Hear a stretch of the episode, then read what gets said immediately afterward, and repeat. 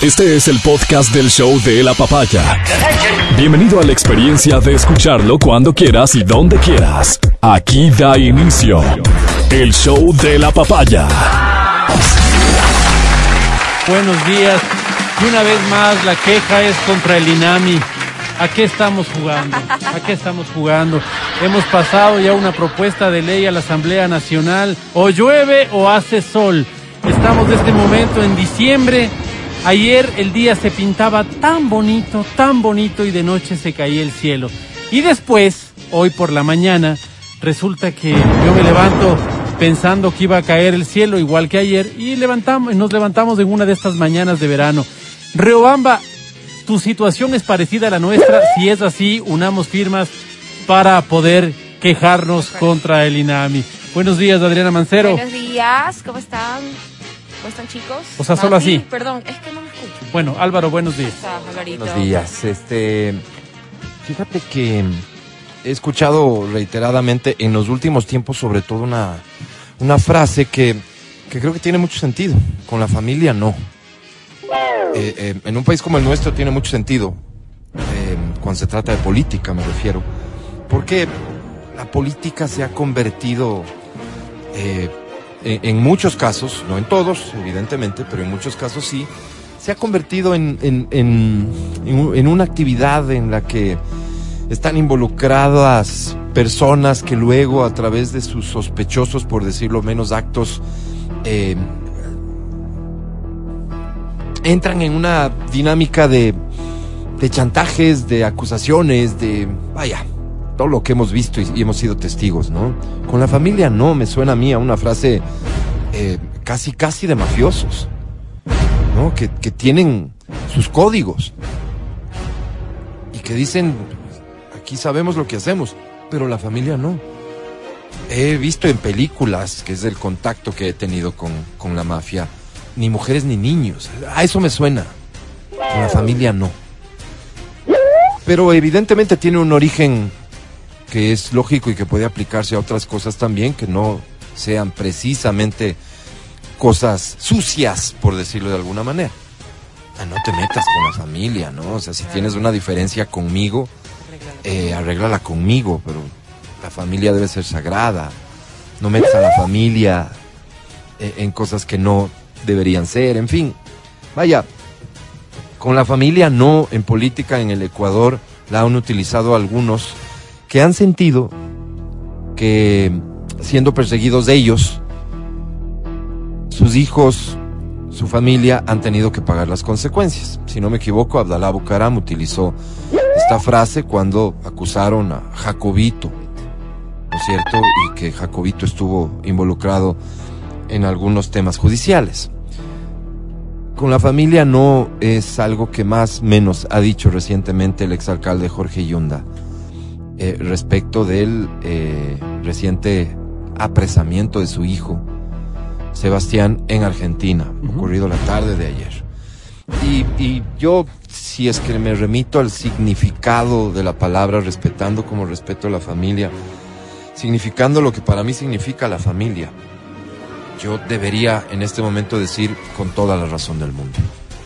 O sea, con toda la razón del mundo. Porque el escenario que el exalcalde nos plantea a través de mensajes que no terminan siendo del todo claros es, eh, a ver, el tema era conmigo, a mí me querían destituir, yo les estorbaba en la alcaldía, con la familia no, no se metan con mi hijo, que no se ha robado un centavo. Y si eso es cierto, es decir, si lo que vimos, si lo que trascendió, que son estos chats, son falsos, fueron implantados en el teléfono de su hijo, estamos hablando de una perversa y criminal persecución que no tiene límites y que debería ser rechazada y que es solo inaceptable. Ahora, de esa línea argumental, por decirlo así, a lo que la justicia se deberá encargar de investigar y demostrar, podría haber una distancia gigantesca. Y entonces, ¿qué es lo que esa evidencia nos dice? Que ni más ni menos que la familia, el hijo del exalcalde, estuvo involucrado no en uno, sino en un montón de intentos de negociado respecto de las funciones que su padre cumplía en el municipio de Quito. Primer personero, el alcalde de la ciudad. Los chats hablan de proveedores para procesos, para concursos. Los chats hablan de cantidades. Los chats hablan de que ya había recibido unas cantidades. O sea, los chats hablan de que alguien que nada tenía que ver con la alcaldía, que era el hijo del alcalde, estaba súper, mega, ultra involucrado en un montón de cosas que tenían que ver con procesos de contratación o compra desde la alcaldía, que se ejecutaban a través de procesos, de reuniones, de acuerdos, que se cuadraban con la asistente directa del alcalde. O sea, con la familia no, puede ser un argumento que, que, debe ser profundamente respetado. Pero en este caso, tal vez en este caso, es cuando menos cabe mencionarlo. Porque a Jorge Yunda se le sigue un proceso que tenía que ver con otra cosa. El allanamiento a su hogar se produce cuando están buscando evidencia por el proceso que él se le inicia, por peculado, por la compra de las pruebas. Estas pruebas que llegaron, como vale la pena recordar, al aeropuerto de Quito, que él mismo salió a recibirlas, y que para entonces le había provocado al alcalde Jorge Yunda un nivel de popularidad fantástico y maravilloso que llegó a ser reconocido incluso como uno de los alcaldes mejor evaluados, no sé si en el mundo.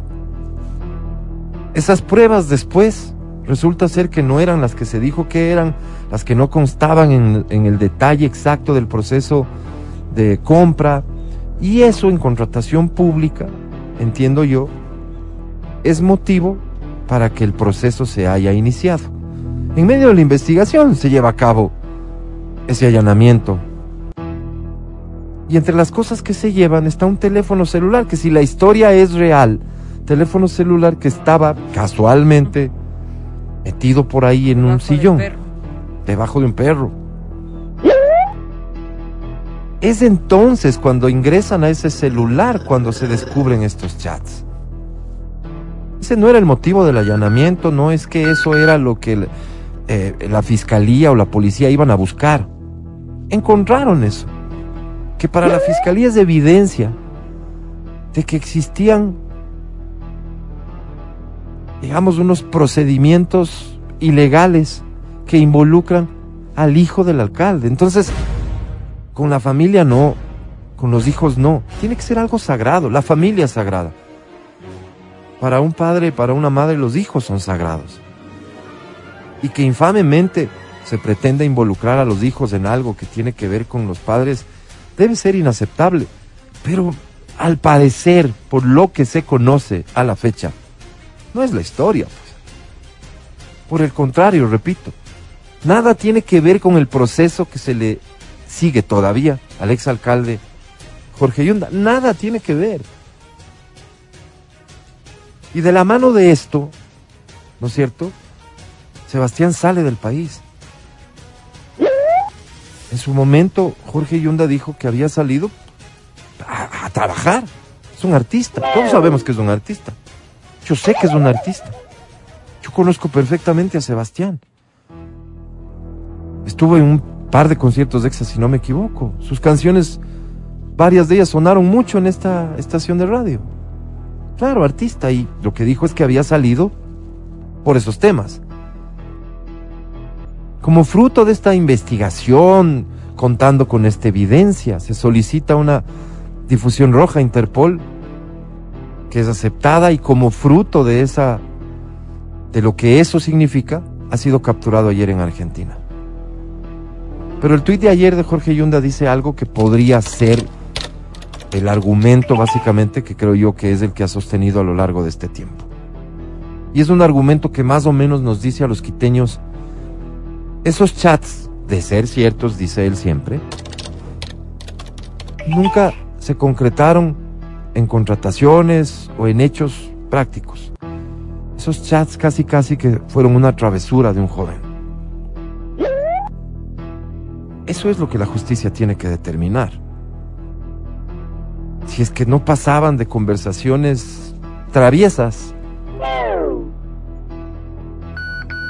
o si es que en efecto significaron contratos que provocaron coimas y que por lo tanto significaron un perjuicio para la ciudad. La justicia tiene que hacer eso. Pero como Sebastián no estaba en el país para que la justicia pueda hacer su trabajo de investigación, entonces ha tenido que ser capturado en Argentina. Ya hemos escuchado en el programa anterior qué podría pasar. Bueno, ha- habremos de confiar de que el gobierno de Argentina envíe a Sebastián al Ecuador. Es lo que corresponde. Por eso ha sido capturado. Ha sido capturado porque acá hay un proceso en el que él está involucrado. Y que estando aquí Sebastián, se lleve a cabo una investigación y que se determine responsabilidades si acaso existen y si es que no existió ninguna, supongo que el mero hecho de propiciar este tipo de cosas, de intentarlo, algún delito ya se habrá cometido. Y merecerá algún tipo de sanción. Si fue una travesura, habrá que castigarla también como travesura, no precisamente porque algún delito constituirá, pero habrá que castigarlo. Pero ¿y si se llega a confirmar que de esas conversaciones, de esas reuniones, de esos proveedores sugeridos, etcétera, hubo un perjuicio, tendrá que asumir su responsabilidad quién protagonizó esos hechos. Que resulta ser que es el hijo del alcalde, del exalcalde. Pero si el argumento de defensa va a ser con la familia no, repito, para quienes respetamos la familia, para quienes la familia nos resulta sagrada, sí nos incomoda mucho que quiera ser ese el argumento, cuando al parecer hay muchas cosas que el propio Sebastián tiene que aclarar. Y si no cometió ningún delito, que la justicia así lo determine. Debe ser muy duro como padre que una cosa así te pase. No sé, me acuerdo yo que platicábamos aquí después de la entrevista tan dolorosa que, que realizamos con motivo de, del accidente de tránsito este en el que dos jóvenes perdieron la vida y que los dos otros muchachos que estaban en el vehículo huyeron, etcétera, y hablábamos de los hijos, de sus responsabilidades y de lo que como padre a uno le nace hacer. Qué doloroso debe ser para un padre el, enterarse que su hijo anda en malos pasos. Voy a ponerlo así en esos términos. Qué, qué duro tiene que ser ver a su hijo detenido, preso. Tiene que ser un dolor que, difícilmente podemos siquiera imaginar. Pero es el caso este, el de un padre que se sorprende ante los actos incorrectos de un hijo? Creo que tampoco es, estoy dando mi opinión. Creo que tampoco se trata de eso.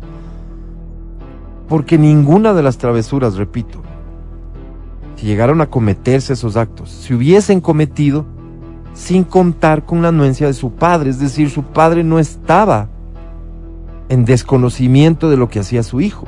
Todo esto que estoy diciendo tendrá que demostrarse. Y si lo que dicen Jorge Yunda y evidentemente su familia, sus abogados, sus cercanos, y dirá, me imagino yo el propio Sebastián, es real, de que no se cometió nada. Primero determinar si esos chats son, insisto, chats reales o son, de qué otra forma pueden esos chats aparecer en un teléfono, implantados, dirán, no sé, o simplemente nunca existieron y, se inventaron, qué sé yo. Eso se determina en la justicia. Pero tampoco sería el caso, repito, de que hay un muchacho cometiendo actos incorrectos a espaldas de su padre. Y aquí solo quiero recordar cuál fue la primera reacción de Jorge Yunda cuando este tema aparece. Y la primera reacción de Jorge Yunda a muchos nos sorprendió. Porque casi, casi fue un tema de yo así no puedo asumir responsabilidades por muy hijo que sea. El problema es que las cosas están ahí. Lo que se dijo en su momento ya se dijo y está ahí. cómo se va a construir la defensa o alrededor de qué argumentos está dada la defensa, tanto de Sebastián como de los otros involucrados en estos posibles actos de corrupción. Ya veremos. Lo importante es que la investigación se pueda llevar a cabo y que ha sido capturado, habiendo sido capturado Sebastián, el gobierno argentino cumpla con lo que debe hacer y lo envíe aquí, en beneficio de todos, inclusive de ustedes, para que la investigación se lleve a cabo pronto y se determine si hubo o no hubo, y si no hubo responsabilidades, que eso también quede absolutamente claro y establecido. Pero es extraño y es difícil y por eso yo hoy hago un llamado para que a la familia más bien no le metan en esto. Me refiero al concepto. No le metan en esto. Son personas, individuos tomando decisiones y haciendo cosas que si las hicieron, tienen que pagar por eso. Son las 9.21. Este es el show de la papaya. Buenos días, Matías Dávila, ¿cómo estás? Amigo querido, ¿cómo estás? Buenos días. Sabes que, mm, bueno, tienes, no sé si Adriana Mancero tenga algún comentario con respecto a este tema, porque yo, yo no, yo quería tratar otro. ¿Tú tienes algún comentario sobre este tema? No?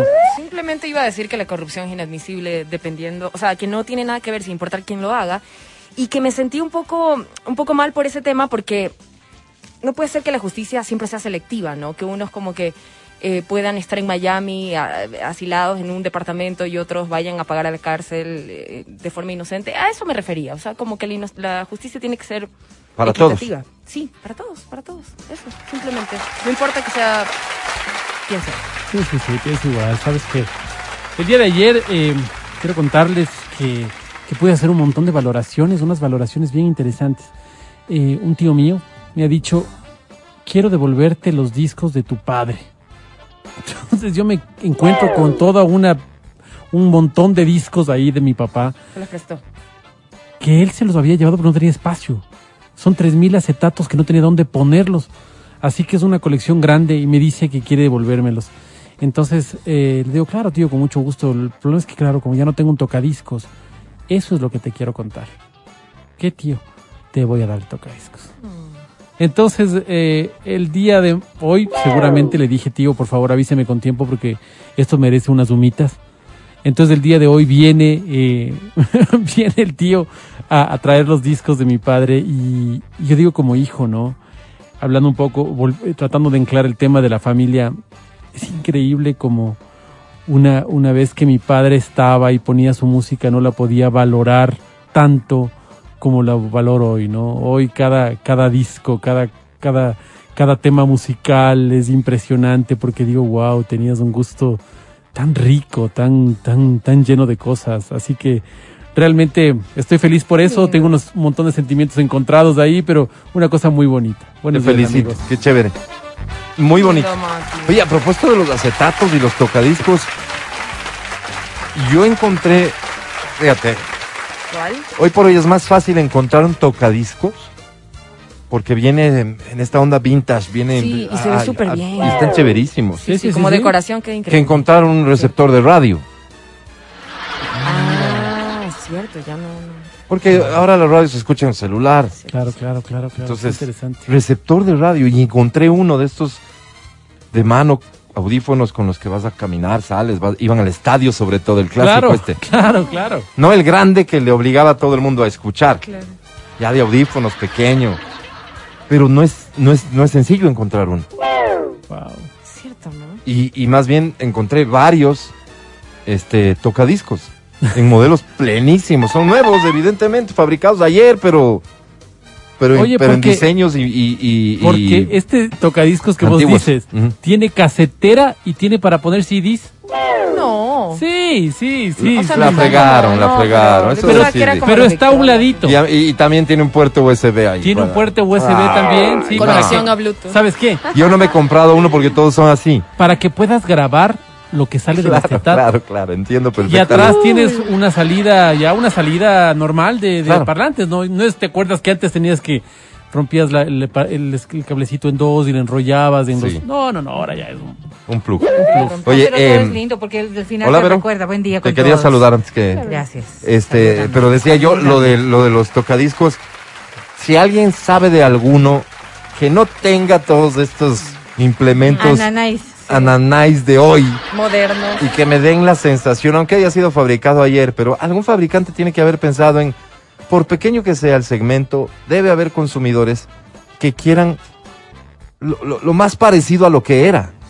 No me pongan ananáis, o sea, no, no, no, no- no se me hace un tocadiscos Claro. con puerto USB. Pero es que no le ves. No, no se trata de que le vea, está Ya. ahí. No Ok, quiere, está ahí, quiere sí, sí, Eso sí, para mí ya... al pasado.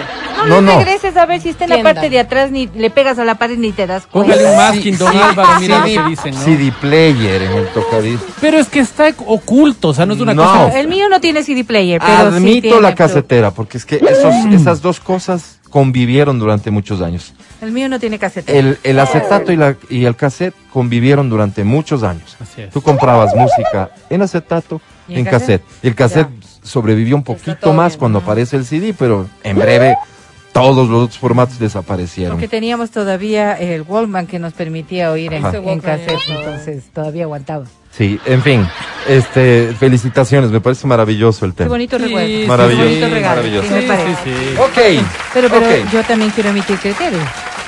Eh, Verónica Rosero, te quiero dar la bienvenida al programa. ¿Cómo estás? Todo bien, gracias. Y muchísimas gracias por esperarme. La verdad es que y yo les escucho y me, me llama la atención eh, esto que debe ser muy doloroso, bien decía Álvaro, para un padre poder entender la dinámica de lo que ocurre con un hijo que ha cometido ah, un delito, que ha cometido una inmoralidad, que ha cometido un acto que no es igual que debe ser para un hijo mirar a su padre cometiendo este tipo de actos. O sea, no, no creo que haya discrepancia en eso más allá de que el dolor, el dolor será individual en cada una de las personas. Y, pero con un elemento adicional, el hijo casi siempre aprende del papá. Y a eso quería llegar, sea, qué difícil es poder uno juzgar desde la distancia lo que puede estar pasando un padre. Qué difícil, qué difícil, porque en, en estas terribles escenas que hemos observado de las matanzas en las cárceles, hemos visto a madres fuera de, estos centros penitenciarios llorando, llorando, sabiendo que su hijo es un criminal, sabiendo que su hijo es un delincuente, sabiendo que su hijo es quien cometió el delito y sabiendo que este hijo puede estar sufriendo y duro ahí adentro o que pudo haber perdido la vida. Y uno se pone a observar ese cariño que jamás se pierde. Lo mismo debe pasar desde un padre que, que mira a, a su hijo cometiendo ilícitos. Pero qué doblemente duro debe ser haber forjado en el hijo una conducta de esta naturaleza y ser un mal ejemplo. Y solamente quería llegar a este punto. Qué terrible, qué terrible debe ser. Y qué complicado es para nosotros los padres actuar de maneras incorrectas sabiendo que nuestros hijos pueden seguir ese mismo camino, con consecuencias que lamentablemente pues los llevan precisamente a este tipo de actos de detención. Yo no puedo decir que Sebastián eh, es culpable, porque no hay un proceso que lo haya determinado, está en investigación.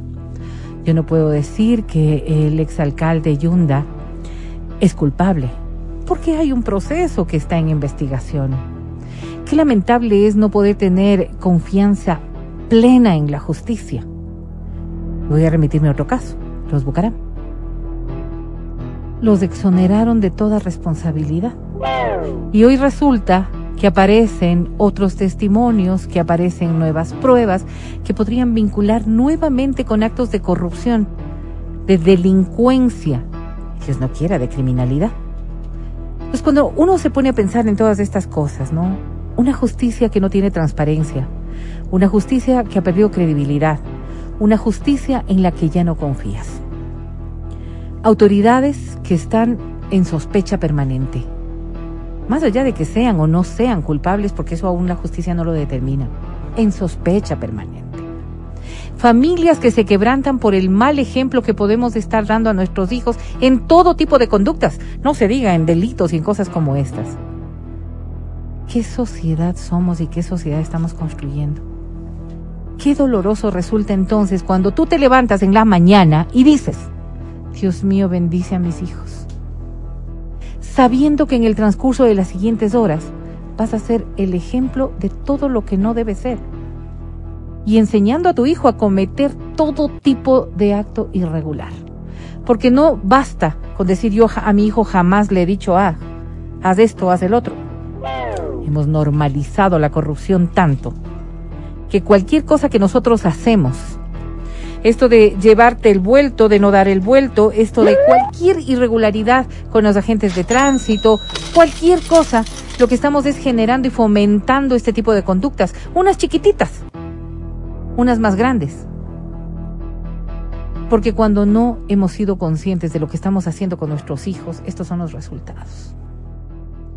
Y a mí me duele muchísimo, yo soy madre, y ustedes saben cómo pienso de mis hijos más allá de todo lo que haya pasado en esa alcaldía, yo creo que el doctor Yunda debe estar llorando en su interno, sabiendo que su hijo está ahora detenido. Y eso yo no se lo deseo a nadie. Absolutamente de acuerdo, mi querida Vero, absolutamente de acuerdo. No puedo, sin embargo, solidarizarme. No puedo. Lo haré, y créame que lo haré en público, en privado, si alguna vez tengo la oportunidad si llega a determinarse inocencia de parte de Sebastián. Pero en estos momentos expresar solidaridad para mí significa, de alguna manera, desconocer que todo eso pudo haber ocurrido y pudo haber ocurrido bajo la anuencia suya. Pero debe ser durísimo lo que usted está viviendo. Ojalá que la verdad sea la que prevalezca y que la justicia haga su trabajo. Así de simple. Son las 9.32. Hoy habíamos anunciado em, el lanzamiento de nuestra campaña de Navidad. Y, ayer yo les había platicado lo que provocó un, muy bonito mensaje de Matías Dávila, inspirado ayer, em, respecto de lo que este mes ojalá sea para cada uno de nosotros. Así que vamos a cumplir con eso. Vamos a presentarles nuestra campaña de Navidad.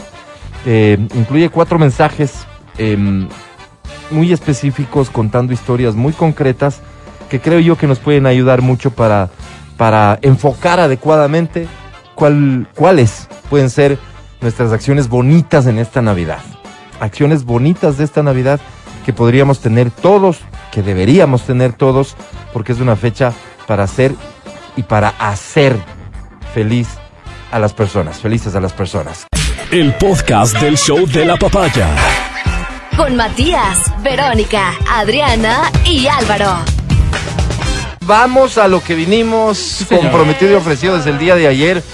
Eh, personalmente estoy muy orgulloso de esta campaña porque, em, a ver, va a haber otra campaña de XFM de Navidad y seguramente va a estar, como siempre, muy bonita. Creo que XFM, si alguna característica tiene, además, eh, bueno, entre otras, es que toda su vestimenta y su producción son de altísimo nivel. Es como Coca-Cola con las propagandas de Navidad. Yo creo que XFM eh, en realidad se caracteriza mucho por eso, pero decidí este año que quisiera tener una campaña específica de Navidad, una campaña paralela de Navidad, que, que refiera a lo que ayer intentaba explicar. Eh, que tenga un poco de, de, mensajes que no tienen el propósito en lo absoluto de ahondar penas y tristezas, sino de sensibilizar quienes no precisamente están atravesando por una situación como las que cuentan estas historias.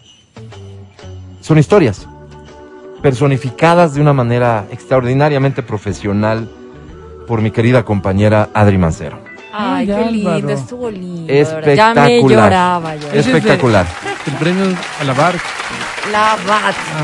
Si es que estos premios Labat tienen algo o quieren tener algo de credibilidad. Ella debería ganar. Debería ganar. Ya entreguen el premio. Sí, ya entreguen el premio. de, verdad, de verdad, la actuación detrás de estos promos es estupenda. Eh, y, y, es Adri Mancero la voz femenina, la voz masculina es la de XFM. Son cuatro historias. Presumo que hay una que es justa con la que quiero comenzar. Dos muy emotivas, mucho. Algunos dirán dolorosas. Y una cuarta súper realista y que casi casi que intenta hasta ser un poco divertida, pero súper realista.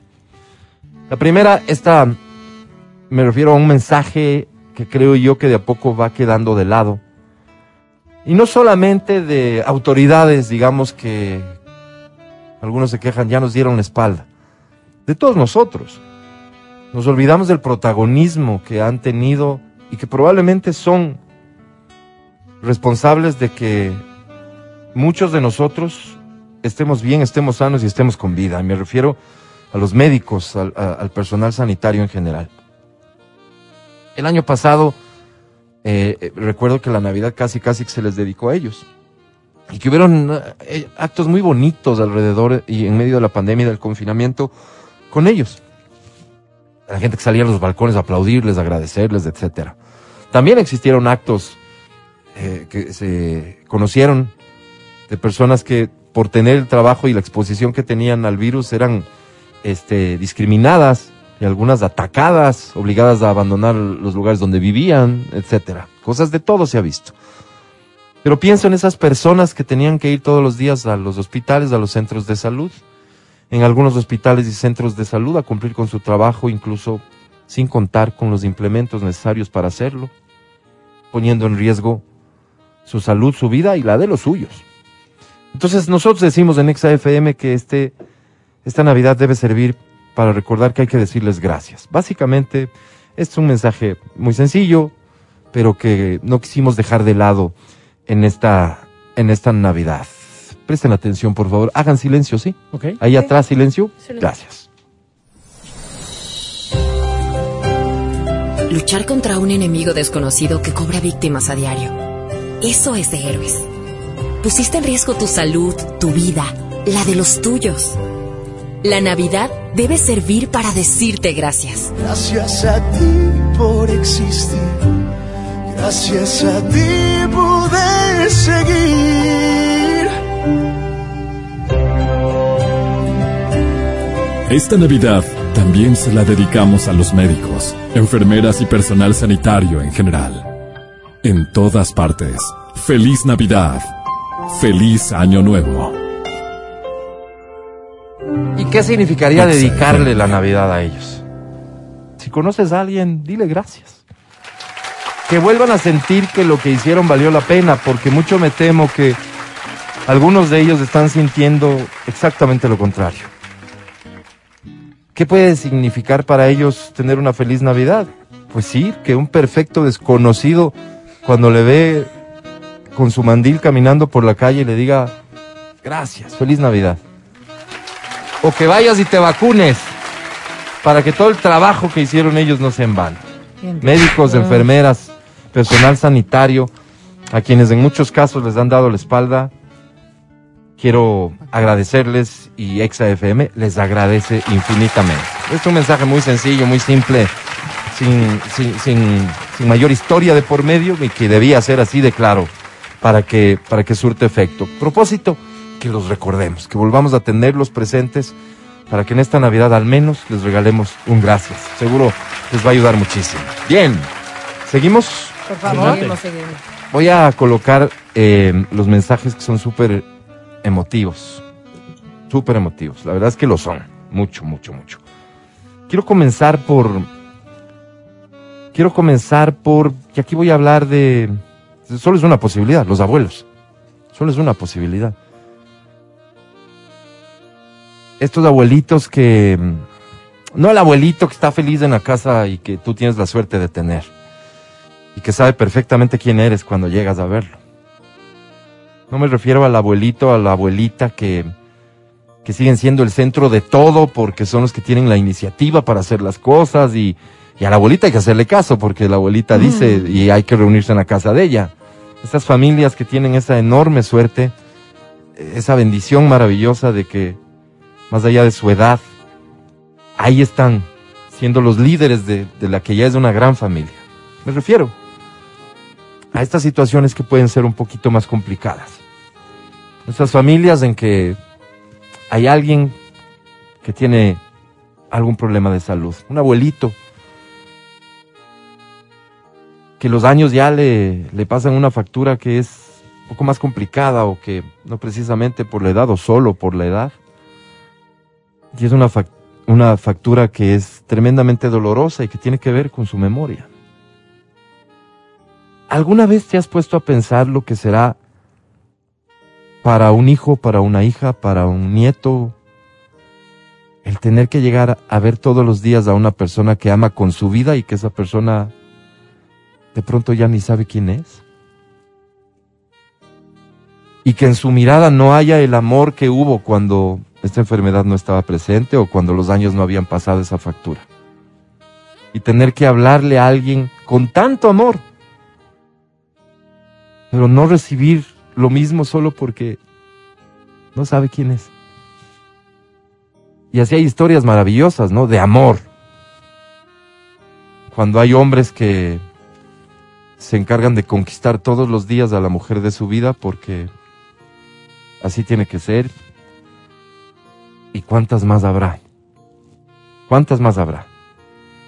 No se trata de, insisto, de, de, de, de asentar el dolor que pueden sentir estas familias. Se trata de que nosotros, de que todos, los que no, los que no tienen estos problemas en su entorno, tal vez sean un poco más sensibles y por tanto empáticos con esas personas que sí atraviesan este tipo de cosas y que en Navidad, repito, por lo que es la Navidad, por lo que significa la Navidad, están más a flor de piel.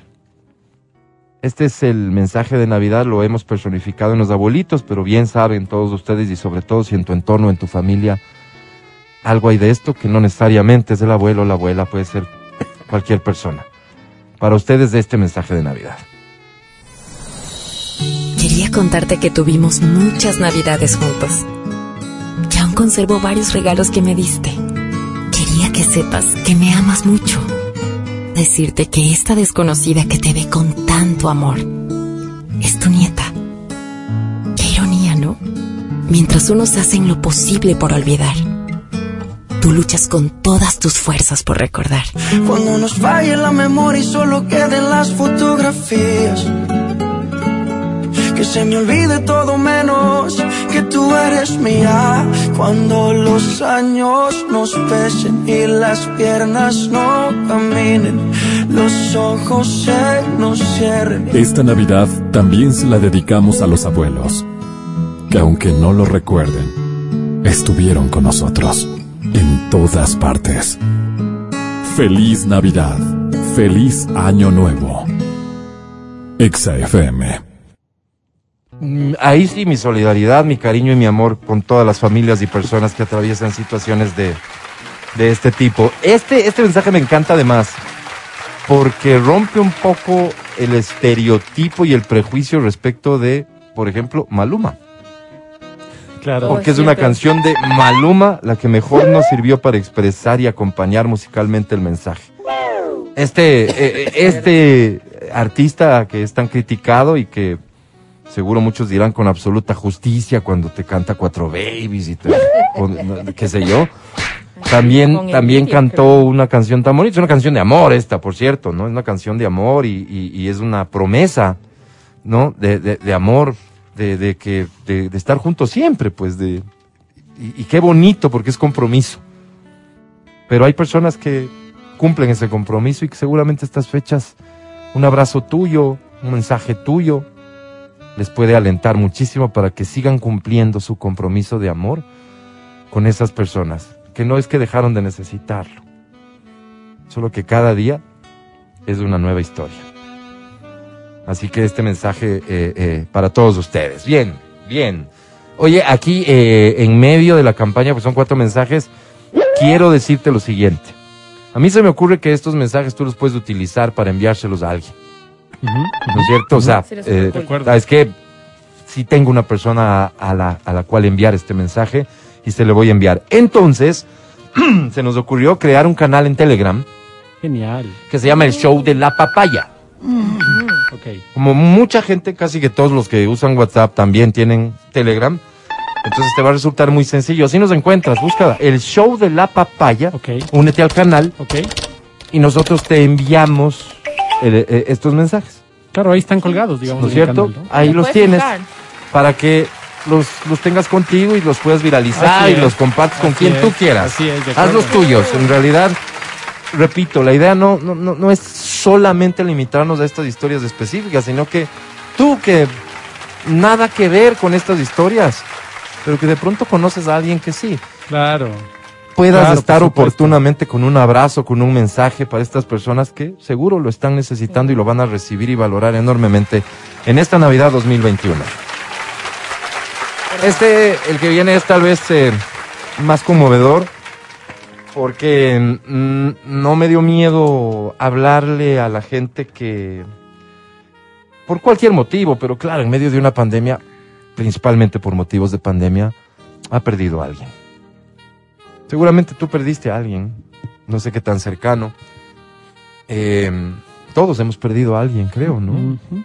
Perdí a un amigo eh, queridísimo, amado, Jorge Suárez, y, y la verdad es que me golpeó muchísimo eso. Y todos habrán perdido a alguien. Este mensaje es en ese sentido. Está contado desde la perspectiva, uno podría decir que será la esposa, que le está hablando a su esposo que, que ya falleció. Repito, no se trata de profundizar el dolor, no, en lo absoluto, no. El mensaje no está concebido con ese fin, pero sí tiene el propósito de que pudieron haber pasado ya mesecitos. Evidentemente, después de esos meses, la frecuencia con la que le llamas o le contactas a la persona con la que te comprometiste en verle siempre una vez que, que, que- que tuvo la pérdida, ¿no es cierto? Pero así es la vida. Eh, Tampoco te- se trata de sentirse culpable. No, no, así, así, así es. Pero que te acuerdes que está ahí, que atravesó y que seguramente está atravesando momentos muy difíciles y que seguramente esta Navidad va a ser motivo también de mucho dolor. A ellos también hay que desearles feliz Navidad y un feliz año nuevo.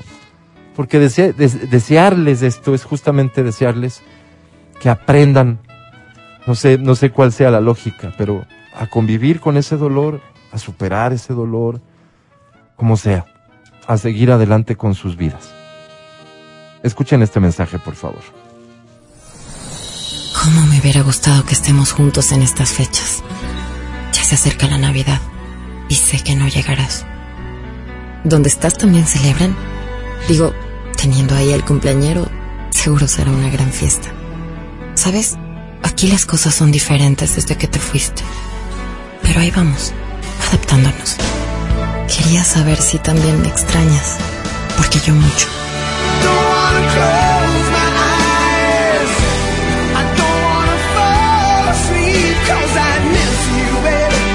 Esta Navidad también se la dedicamos a quienes ya no están, pero nos acompañan en todas partes. Feliz Navidad, feliz Año Nuevo. Exa FM.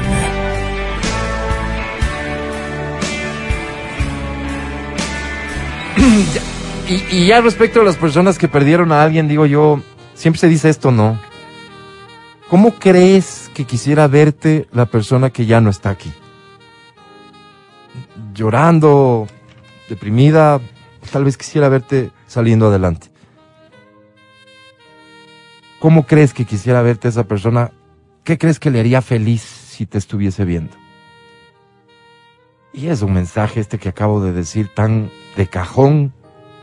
Todo el mundo lo menciona en situaciones de tanto dolor, pero, pero en esta Navidad probablemente una buena manera de rendir tributo, de recordarle el amor que se sentía o se siente por esa persona que ya no está, es intentando hacer lo que le hubiera gustado. Claro. Tal vez es una bonita manera de aprender a convivir con esto. En esto tienes mucha experiencia, mi querido Mati, porque has ayudado a mucha gente a, a- a enfrentar momentos tan dolorosos como este. ¿Qué se te ocurre? Sí, amigo, sabes que, bueno, eh, una de las cosas que, que, que yo hago es compartir, compartir el tiempo con las personas que están pasando estos momentos y, y, y tratar de hacer la vista espiritual, o sea, tratar de verlo desde la espiritualidad y no desde la materialidad. La materialidad hace que nosotros nos sintamos tristes, que nos sintamos. Entonces, lo que yo suelo hacer énfasis es más bien en, ok, ¿cuál es la misión? Estoy convencido de que nos vamos a volver a ver. Ahora, céntrate en tu misión. ¿Cuál es tu misión aquí? Porque finalmente todos nos vamos. Todos nos vamos. Yo me acuerdo en alguna ocasión un amigo mío en un, un velorio decía, con mucho dolor, decía, mira, todos nosotros sin saberlo estamos en la fila. ¿Quién será el siguiente? Preguntaba él, ¿no? Y es así, pues todos estamos en la fila. ¿Quién será el siguiente? No tengo idea.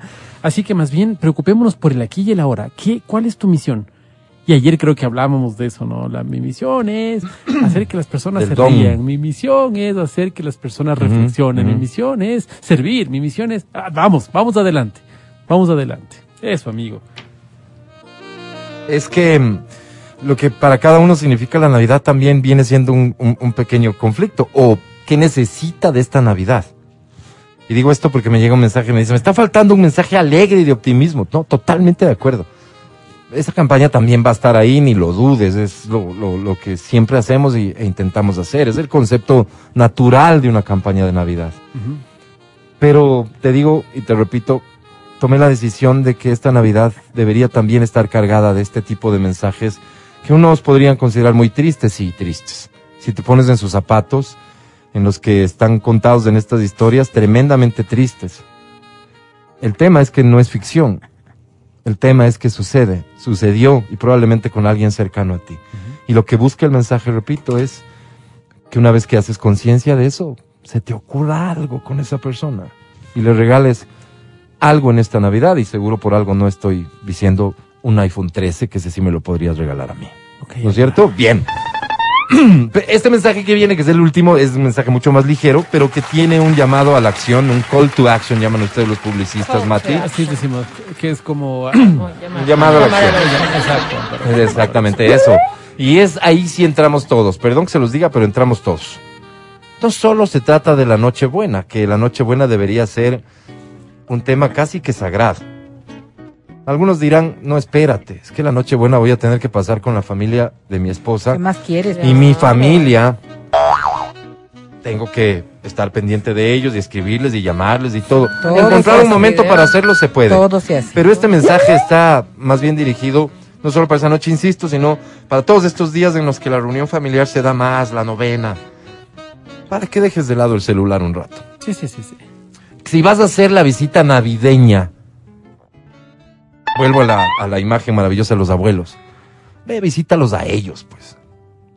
Deja tu celular. Guárdalo, apágalo, qué sé yo. El celular es un instrumento vital para nosotros hoy en día ¿No me ves? con los mismos fines de propósitos vital hoy en día. Porque te permite estar en contacto con alguien a quien físicamente no puedes ver. Pero con quien sí puedes físicamente compartir un momento, compártelo, pues. A plenitud. Que estas fiestas de Navidad las sepamos aprovechar en ese sentido también. Si vas a la reunión de amigos, ve a estar con los amigos. Si vas a la reunión de excompañeros, ve a estar con ellos. Si vas a la reunión, Es que le está llamando a la esposa, pues Álvaro. Claro, Ese es tiene el que tema. estar tranquila. ese es el tema. Si vas con tu amiga, Álvaro. Es, es con tu amiga, pues. Deja el celular que es que me está llamando a mi esposa. Ya, le dirás cuando llegues a la casa alguna cosa. Totalmente. Es mejor que le lleves a tu esposa a visitar a la amiga, con eso nadie llama. No, Verito, es que esta amiga es como, digamos, un poco eres. más... Si quisiera, Anónima, ¿no? sería un poco extraño, pero bueno, será motivo de otra conversación.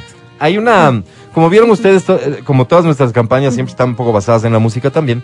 Y hace años Britney Spears sacó una canción y fue la primera, creo, ¿no? Que mencionó el término tóxico como parte de una relación, porque la canción es medio vieja, se llama Toxic la canción de Britney Spears y, y no es cuando hoy todo el mundo habla de las relaciones tóxicas, para entonces creo que Britney solo las vivía Sí, y por lo tanto hizo una canción y, y a veces sucede que la relación que tenemos con nuestro teléfono llega a ser así de tóxica. Este es el mensaje que tiene un call to Call to Action. action. action para Ajá. que dejemos un poco el celular de lado en estos días cuando español, estemos Verónica.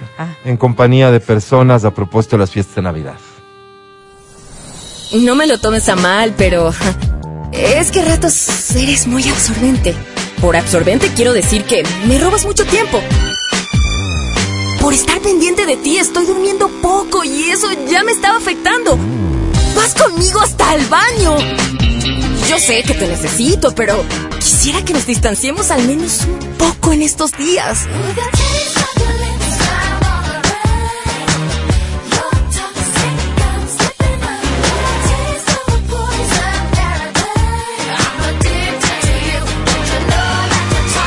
Esta Navidad, dedícasela a las personas. Regálales tu tiempo y tu atención. No uses tu celular en todas partes. Feliz Navidad. Feliz Año Nuevo. Exa FM. Es eso, ¿no? O sea, si vas a visitarle a alguien, visítale a ese alguien, deja tu celular de lado. Esto, esto nos lo traen al recuerdo, una vez más, los abuelos. Cuando vas a verle a tu abuelo, el abuelo se queda mirándote. ¿Qué también? Y he aprendido hasta a respetar que el señor o la señora están ocupados con su teléfono Claro, en ¿sabes lugar de conversar con ellos. ¿Sabes que hicieron una reunión de, de adultos mayores? Ah, no, no, no, no, perdón, era el Día de la Madre. Ah. Era el Día de la Madre. Y eh, yo recuerdo haber ido a esta vaina porque iba a tocar una canción. Entonces, eh, era en el condominio, ¿no? Entonces la, la administradora me dijo, toque una canción para las mamitas. Bueno, ¿qué desean ustedes como mamitas? Eran solo señoras. La mayor parte era de tercera edad. ¿Qué desean ustedes? Y la- el deseo era ese, que cuando me vengan a visitar no estén en el celular. Porque dice, yo no quiero, yo no quiero que mis hijos vengan a ver la televisión conmigo. Eso no quiero. Porque llegan y dicen, pero ¿por qué no ponemos este canal ya y vemos juntos? Yo no quiero ver, yo puedo ver la televisión sola. Lo que yo quiero es ver cómo te va, saber cómo estás. Eso quiero. Contarte mis cosas. Exacto, exacto, exacto. Eso quiero. Los abuelos han servido de, de referencia para cada uno de estos mensajes eh, y, y estoy muy feliz de que así sea. Pero pasa con cualquier persona de cualquier edad. Pero demuestra también que somos bien ingratos, ¿no? Porque Sí, para, sí, sí. para que uno tenga mucho que contarles, es que no estamos pues, en el día a día de ellos. Exactamente. Porque cuando estás en el día a día de ellos, hay ocasiones en las que tú te sientes, ¿qué más? ¿Y qué más? Pero No, si ya te conté no. todo, pues lo que Claro. pasó hoy. Claro. Claro. Porque ayer ya estuviste con ellos también, entonces quizás esas O dinámicas... llega, o llega el de ahí, ¿qué más? No, nada, es que hoy me desperté. Hoy me desperté con un poco de dolor aquí. Ajá. Eso es lo que hay que contar porque hoy, pues, ya Claro, lo de ayer ya sabes, ya te conté Entonces, todo. claro, cuando Claro. uno hace eh, estas Pero- cosas y dice de pronto, ¿no? Quiero es conversar, quiero saber cómo te va. Oye, qué duro, qué duro, qué duro que no Qué sepa tu madre que, cómo te va. Porque cuando, cu- hace cuánto tiempo no la ves, a tu padre, a tu a familia en general. Cuando estamos en el día a día, esto se vuelve ya más bien cotidiano. Y ya nos empezamos a chismear.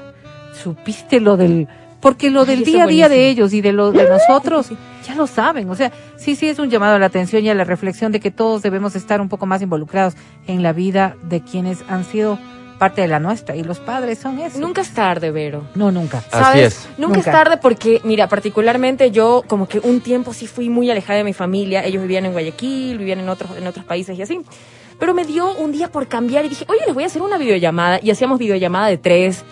Mi hermana estaba en Holanda, Durante mi pandemia, mamá en Adri. Guayaquil. Sí. No, no, no, desde antes, desde Antes, antes. mm. Y lo empecé a hacer y ahora es una costumbre. No puedo vivir sin esa llamada, no puedo vivir sin, sin verlo, así sea eh, eh, por videollamada. O sea, yo tengo una necesidad y de verdad a veces solo son llamadas tipo, yo estoy cocinando, ella también, y ahí estamos, en silencio pero viéndonos. ¿Qué Es estás que- haciendo? ¿Qué no sé qué? ¿Cómo amaneciste? O sea, yo recuerdo que cada vez que nosotros nos levantábamos, cuando todos vivíamos en casa, uno en, en mi casa, ¿no? La bendición, mami, la bendición, por parte del saludo cotidiano. Y ellos lo primero que decían, Dios te bendiga, ¿cómo amaneciste? Porque eso era, pues. Y resulta que cuando uno ya no vive en la casa, lo primero que haces es coger, llamar y decir, ¿cómo amaneció? ¿Cómo Claro, amaneció? es costumbre, ya- ya Entonces ese cómo amaneció te implica estar al día a día, pues Ay, estar mamá. en el día a día. ¿Por qué? Por lo mismo que hemos estado hablando en esta campaña, porque quizás mañana ya no se acuerda de eso que quería decir. O ya no está, ¿no? O ya no Dios está. no quiere, Dios no quiere, eso no Sí. me gusta. Sí, sí, pero, pero esa es la realidad y por eso es que sentimos que era importante transmitir estos mensajitos de Navidad. Y ojalá te sirvan. Por cierto, te invito a unirte al canal de Telegram, el show de la papaya. Así nos buscas, el show de la papaya. Únete y ahí vas a encontrarte con estos audios que los puedes hacer tuyos y compartir con todas las personas que quieres. El show de la papaya en Telegram. Únete lo que dura el corte y entre quienes se unan, ¿qué tal Matías? Si regalamos una cena de noche buenísima contigo. Ay, no, qué, re, qué Genial, ofertón. Que sería para el próximo Qué año, pero, pero Qué porque. ¿Qué vas a cocinar? Claro, ¿Qué claro. hacer? Podríamos- noche buenísima Podríamos hacerlo efectivo en marzo porque estoy un poco ocupado, pero claro, por supuesto. Pero de qué supuesto. depende por- de qué vas a cocinar. ¿Qué, qué Ay, veros, que si supieras. La pregunta correcta sería, ¿qué van a comer? Claro, claro. O sea, lo que tenga, pues porque ponte que ese día no haya carne o Ya te lo explico en interno, mi querida Vero. El show de la papaya en Telegram. Eh, únete al canal y encuentra con los audios, encuéntrate con los audios de esta campaña que ojalá sirvan para eso, para lo que fueron hechos, que es sensibilizarnos un poco sobre esas historias que están ahí y que en esta Navidad probablemente tener como mensaje algo de afecto tuyo les puede ayudar muchísimo. Vamos a un corte y volvemos. Escucha el show de la papaya cuando quieras y donde quieras. Busca XFM Ecuador en Spotify. Síguenos y habilita las notificaciones. Vuelve a escuchar este programa en todas partes. En Spotify, XFM Ecuador.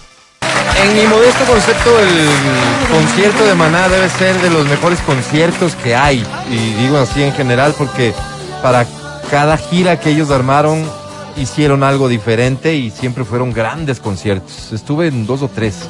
Todos me encantaron. Además que no sabemos todas las canciones. Son brutales esos conciertos de Maná, sí, porque no sabemos todas las Sí, Lo canciones. disfrutas, de verdad.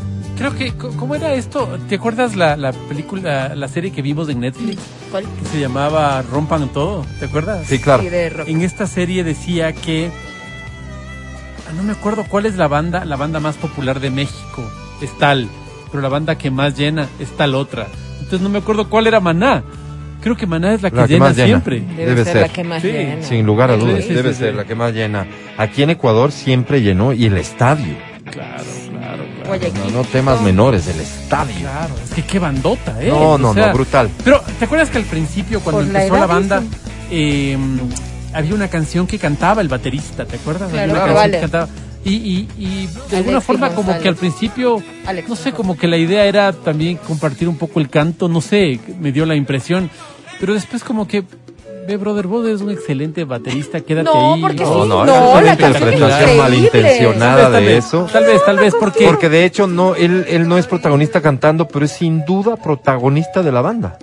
Claro, claro. Sin duda lo es. O sea, esa banda tiene dos solos claros líderes. cosas que Claro. es increíble. Dos claros Fer líderes tiene la Alex. banda. Sí. Gracias. Y de lo que sea además toman decisiones y, y- y se maneja así.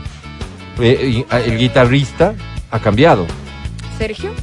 ¿No? Eh, ¿Quién ah, eh, eh, foto es de otra banda. ¿Sergio se llama? No, No, él es de estoy segura. sí, sí, sí. Era de Espera, Carnal, no, no, no, espérate, estoy con Con un vecino. apellido medio raro. es. Un momentito, sí. Este, pero ellos son los líderes de la banda. O sea, en eso tienes toda la razón. Pero no es que, ya sabes qué flacón. Sergio Bayón. No creo que le flaqueen a. No creo que le flaquee al baterista yo- de Manasi. Sí, bueno, Rey, eh, ya no canta. No, no creo que le. Sí, yo, yo ¿qué creo que fue, yo más bien veo así como una decisión de manager, pero ya por los años 95. O sea, muy chévere todo, pero... O ¿Cuál sea, es la que canta él? ¿Cuál es la que Me canta? vale. Me vale. Me vale. Puedes buscarle porque, porque la interpreta muy bien. Sí, la interpreta bien. Increíble. Mira, Ahí está. Un himno. Cuando te quieren votar de las fiestas con eso. Ya. El último set. Qué súper baterista que es, ¿no? impresionante. Y es un show, él.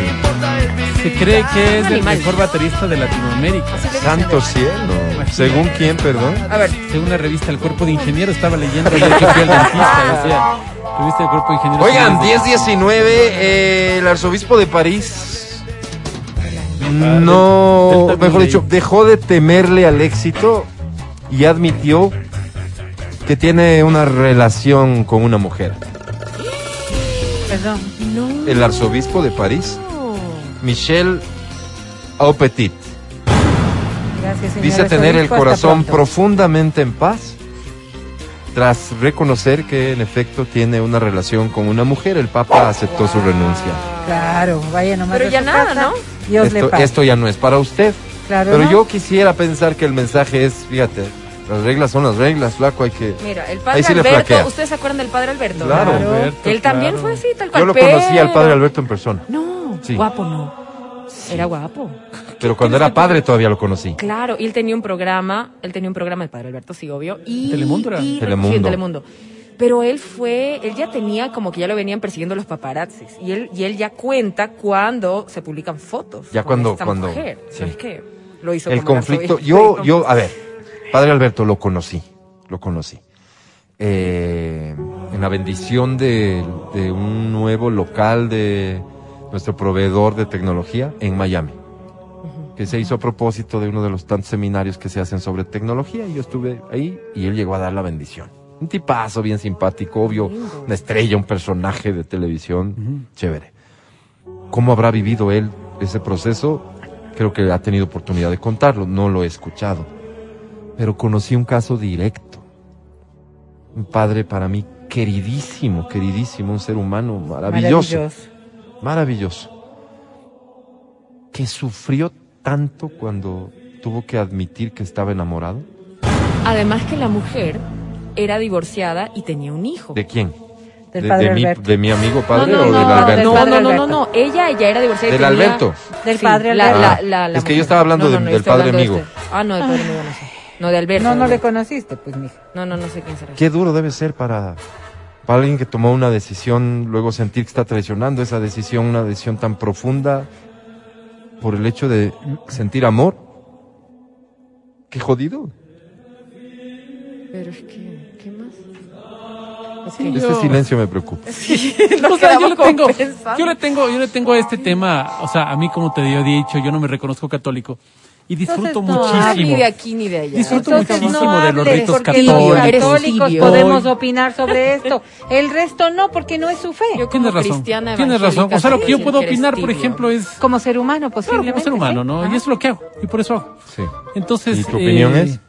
que yo, yo al tema este de la, del celibato y todo Sí. eh, esto, o sea, claro, me parece un poco antinatural, me parece bien fregado, ¿me Sí, entiendes? claro. Yo preferiría que el padre tenga una esposa y que no viole a los niños. pues. O sea, cuando vos dices, No, pero no Acaba- necesariamente. Yo- a ver, yo- Esto se va a poner Yo esto bueno. sí no Preparen lo el audio Por favor, del... pero No, no, ¿Cómo, es que no, es el no, grito no, ese yo ya sí que no se lo. Vos tenías Preparen el audio por ¿Cómo esto se va a Ese poner... sí, sí, no, Sí, yo tengo otro, yo Dios. tengo otro, claro, cuando vos ves... Debes ejemplo- concluir tu, tu, tu idea, Mati. Sí, sí, sí, cuando vos ves, por ejemplo, que... que estoy buscando el audio y... No, pásame porque Yo tengo eh, esto tiene que estar a Espera, la, a la espera, manito. Espera, espera, espera. Vamos a pasar.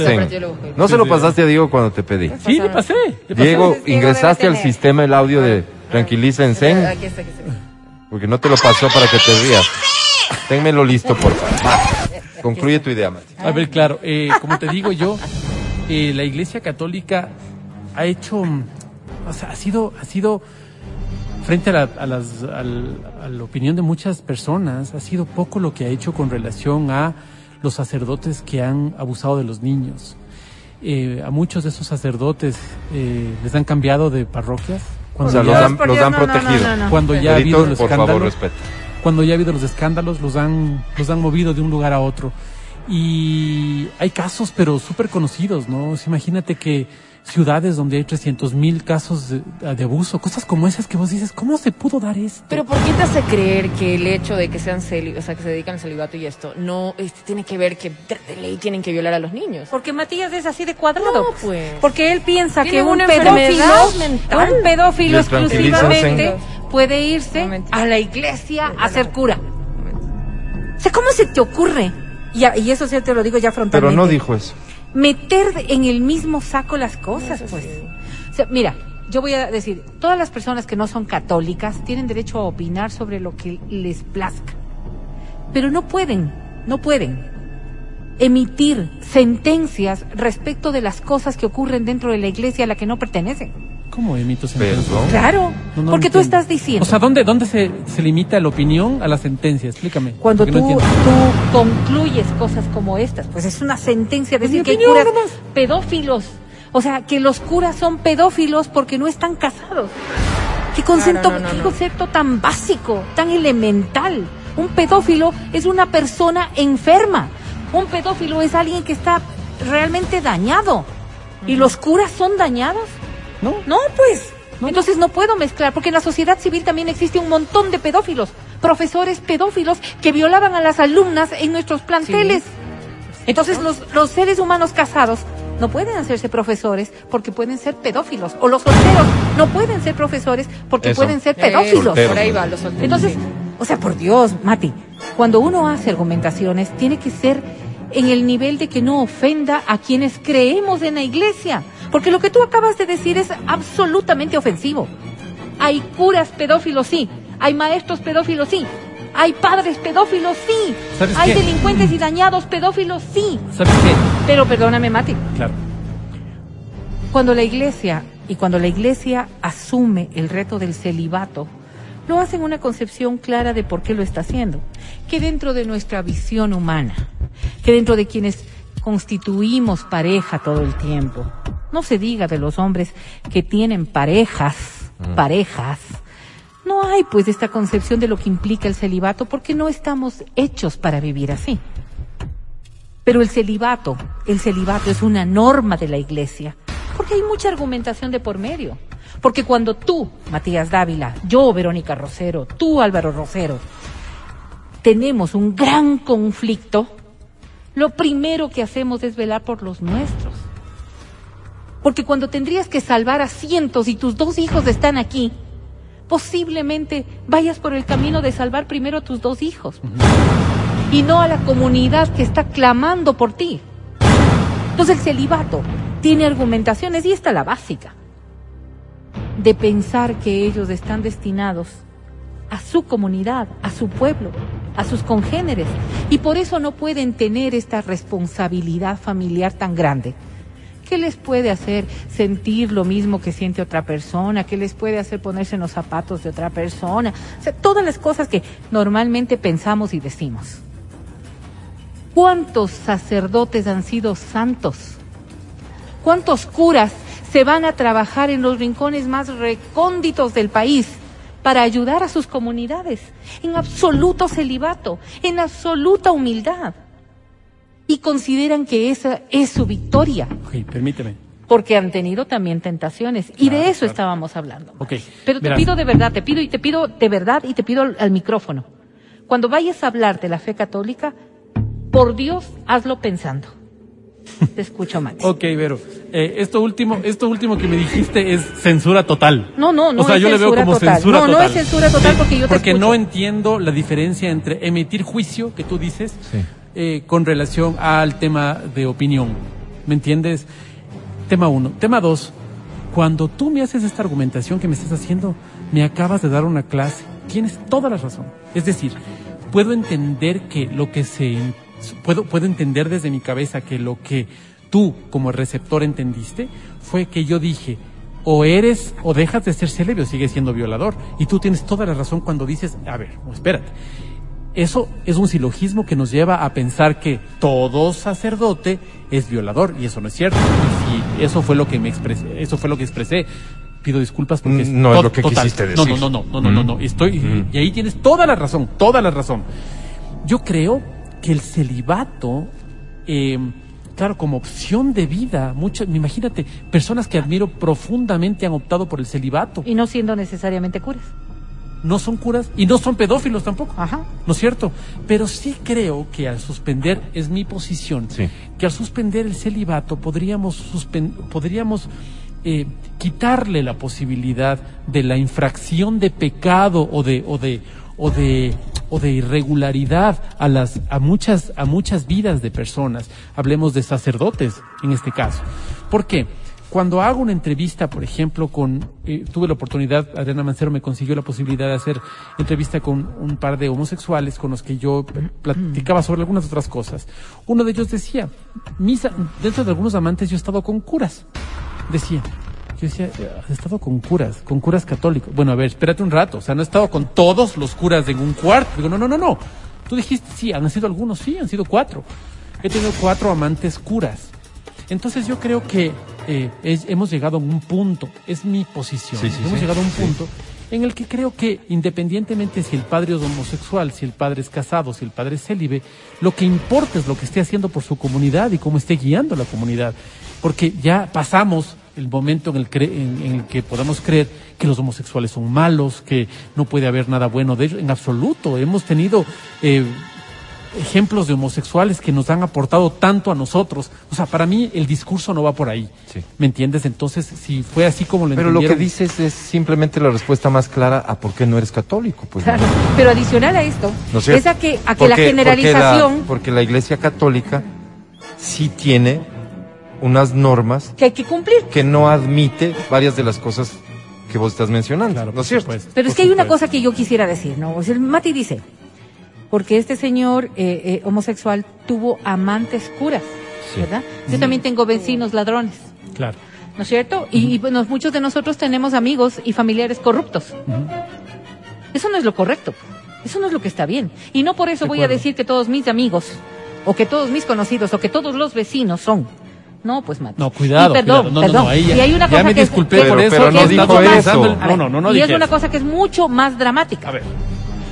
Si yo voy a decir que para que convivamos como sociedad, para que convivamos como sociedad, porque todos son corruptos, o una gran ma- mayoría son corruptos, entonces tenemos que asumir que la corrupción es algo que hay que contemplarla con mayor naturalidad, porque es parte del día a día. Eso que dices, Vero, perdón que te interrumpa.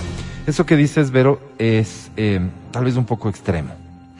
Porque, ¿qué pasaría, Vero, si mañana, conforme muchos demandan, porque no es el loco del Matías Dávila, No, no, es que claro, mucha gente se ha expresado en este sentido, mucha gente ¿No es cierto? es quienes, Álvaro. mucha gente, no me No, importa no, no, quién. no, es que cuando Escucha, decimos eso, escucha, es como escucha, si Vero. todos los católicos, No mucha digo gente son todos, digo mil, mucha gente. Toda la- todo- No sé, mucha Vero. gente son Mucha cien gente. mil. Te- déjame te lo pongo así. Cinco personas se han expresado respecto de que la iglesia debería revisar ciertas normas, Así entre es. otras esta.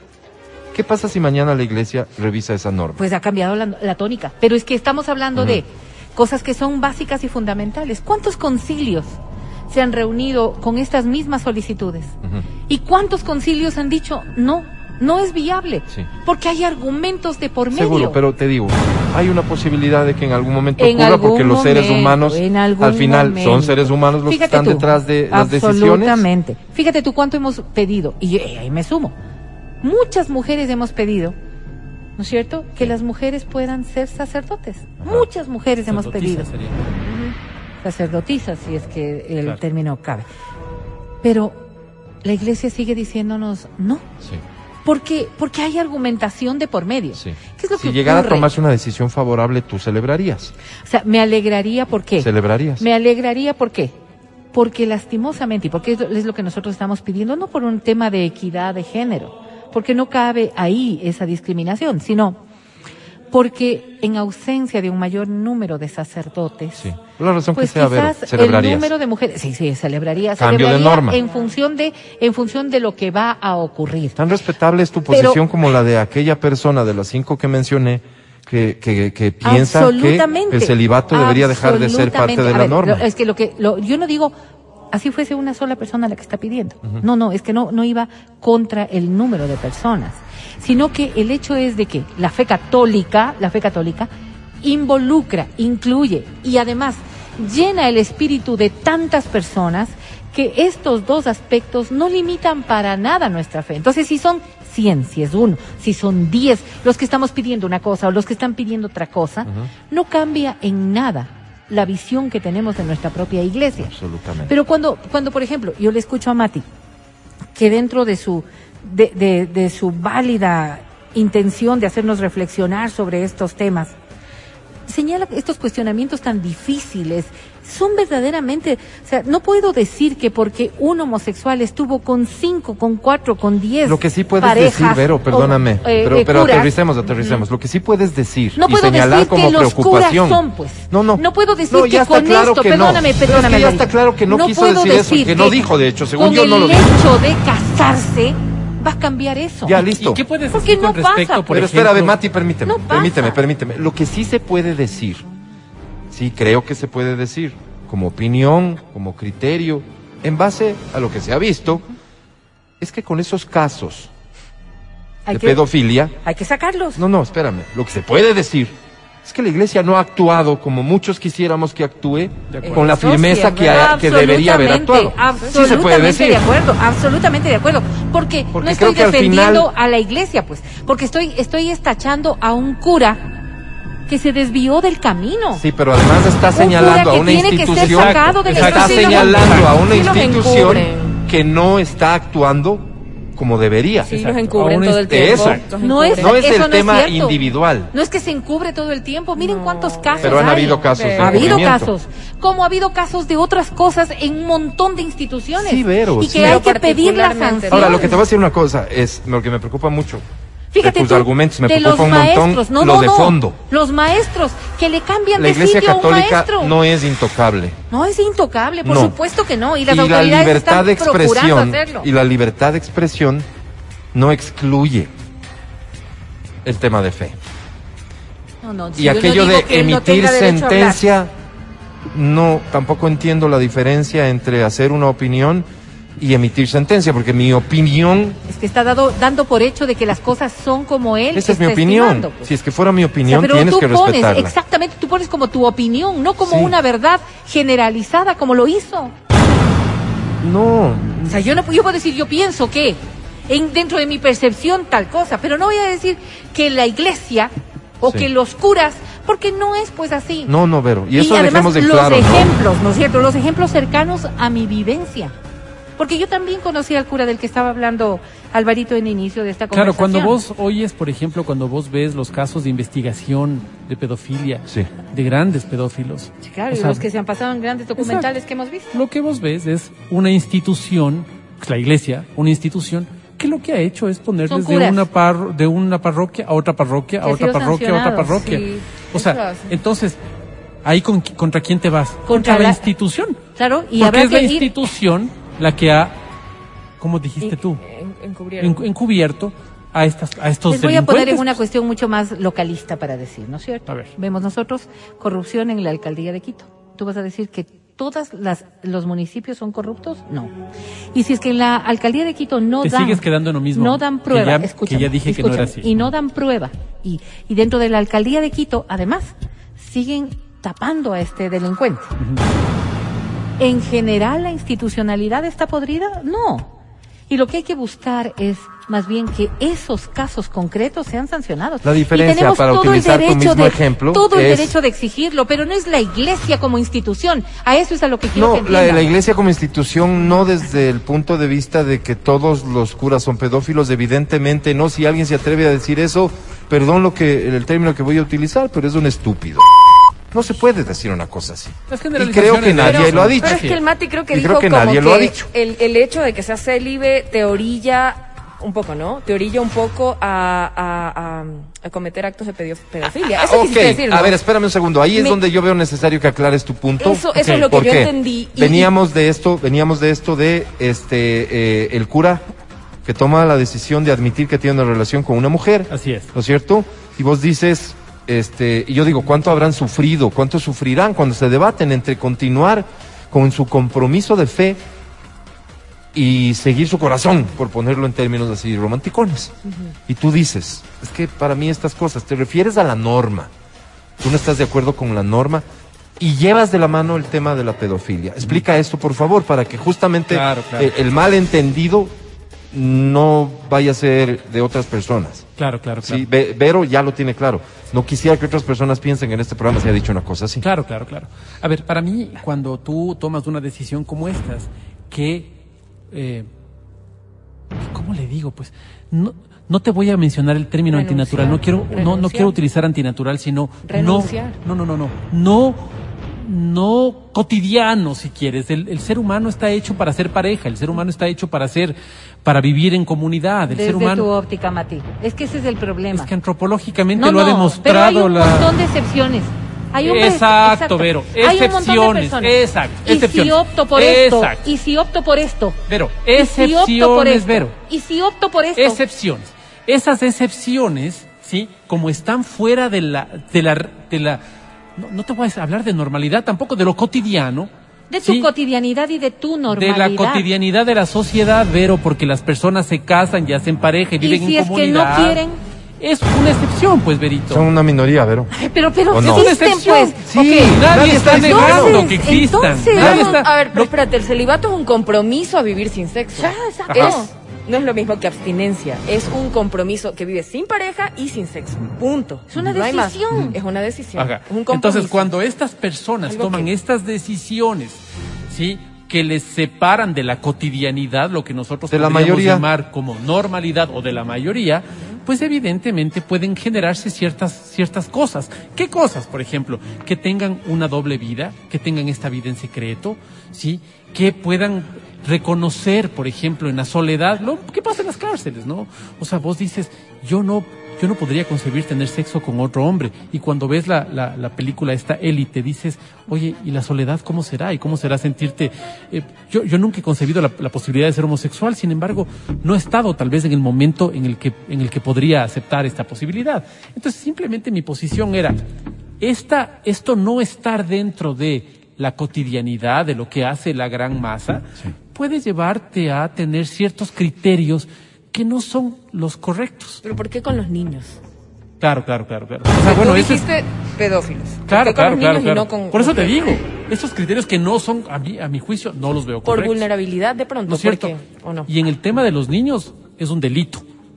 Pero en el tema de las de, de tener una pareja, de ser homosexuales, de ser debe ser sumamente complicado tener este voto, cumplir los demás, tener este voto autoimpuesto y eh, tratar de servir en los demás. Yo Para creo que es- mujeres también. Y Yo lo creo que que es yo, y lo único hombres. que yo te dije fue, y lo único que yo y dije mujeres, fue, Mujeres qué no duro tiene que ser enfrentarse a esa situación. Y que, y Nada claro, o más. sea, es que no puede ser Nada más. tampoco Creo que el hecho de inamovible. haber, de haber incorporado la pedofilia, que es un delito, que es condenable y todo, en medio de esta conversación ha generado este momento de, de acalorado debate, porque en efecto se pudo nunca haber nos interpretado, nos pusieron se pudo haber interpretado como que eh, eh, estás insinuando que por eso son pedófilos Y por o eso- peor todavía, Ajá. que todos lo son. Y por eso es que cuando, después de la, la primera, de la primera eh, participación de Verónica, yo digo, oye, yo me hago para atrás. Sí. Si es que, si es que yo dije esto. Sí, yo, yo, yo, soy quiero- yo testigo quiero de eso. Ok, ok, soy yo testigo quiero- de eso. Yo quiero y con eso me quedo. Yo quiero disculparme porque Ya, no puedo decir ya, nunca bien, una cosa Bien, así. bien, me quedo con eso. Me encantaría escuchar de Vero también que nos aclare la idea de sentencia y opinión respecto de la Iglesia Católica, quienes no son parte de la Iglesia Católica. O sea, una sentencia, un- una valoración, un juicio concluyente de algo, a eso me refería yo, cuando era una generalización tan abstracta de algo que no es real, porque cuando estamos nosotros hablando de que existen curas pedófilos, sí, y lo he puesto en otros, en otros matices también, porque el ser humano es el que cae ahí en la tentación. Igual que cuando un cura, pues, renuncia al sacerdocio porque tiene otra concepción de la vida. Y yo conozco a varios de aquellos desde hace muchísimo tiempo que formaron parejas, que hicieron todo y que además han tenido una vida consagrada al Señor. No en la iglesia y no sirviendo como sacerdotes. Porque eso es una cuestión de fe. Más allá de que fueron ya excomulgados y fueron separados de la iglesia, porque eso es lo que manda la norma. El problema es que cuando nosotros vemos a las normas tan lejanas, y dejamos de creer en ellas y dejamos de respetar esas normas, entonces sí podemos llegar a estas conclusiones. Porque claro, o sea, yo digo, Pati, tú, tú fuiste católico en una época de tu vida, quizás eh, precisamente dejaste de ser católico porque no había esta, esta, esta afinidad, esta emoción, este pertenecer, porque no te sentías identificado, porque, porque es la única manera por la que los católicos dejan de ser católicos, pues porque encuentran, encuentran que esa fe no es, no les representa o no se sienten ligados a ella. En- y tú y yo compartimos una creencia, los dos somos cristianos, tú, tú crees en, en Dios de alguna manera y vives para eso, vives en el servicio y vives de, de otra manera. No compartimos la misma religión. Pero es evidente, ¿no? Que quienes somos católicos, y más allá de los cuestionamientos que podemos hacernos, porque todos tenemos la capacidad de reflexión.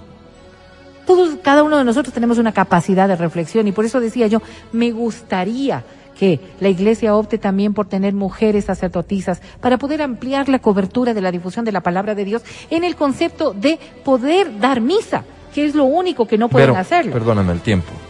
¿Qué es lo que alguien que no se pertenece a la Iglesia Católica no debería hacer según lo que dijiste hace un No, rato? no, no. O sea, no, no es que en general todos. Lo que pasa es que Matías concluyó algo, que ahora ya lo ha aclarado. Él sentenció algo, Sí. que Pero los curas, si dejarían de ser, si dejarían de ser cé- célibes, dejarían de ser pedófilos. Ya, listo, eso O sea, está aclarado. Eso era. Eso está aclarado. Ya. Pero en términos generales, entonces lo que dijiste no aplica, ¿no? ¿Cómo no aplica? No, no aplica, porque una sentencia en los términos que lo planteas, como de eh, yo acuso y digo que esto es así, sin que sea así, si no tengo las pruebas y no tengo forma de demostrarlo, eso no lo puede hacer nadie.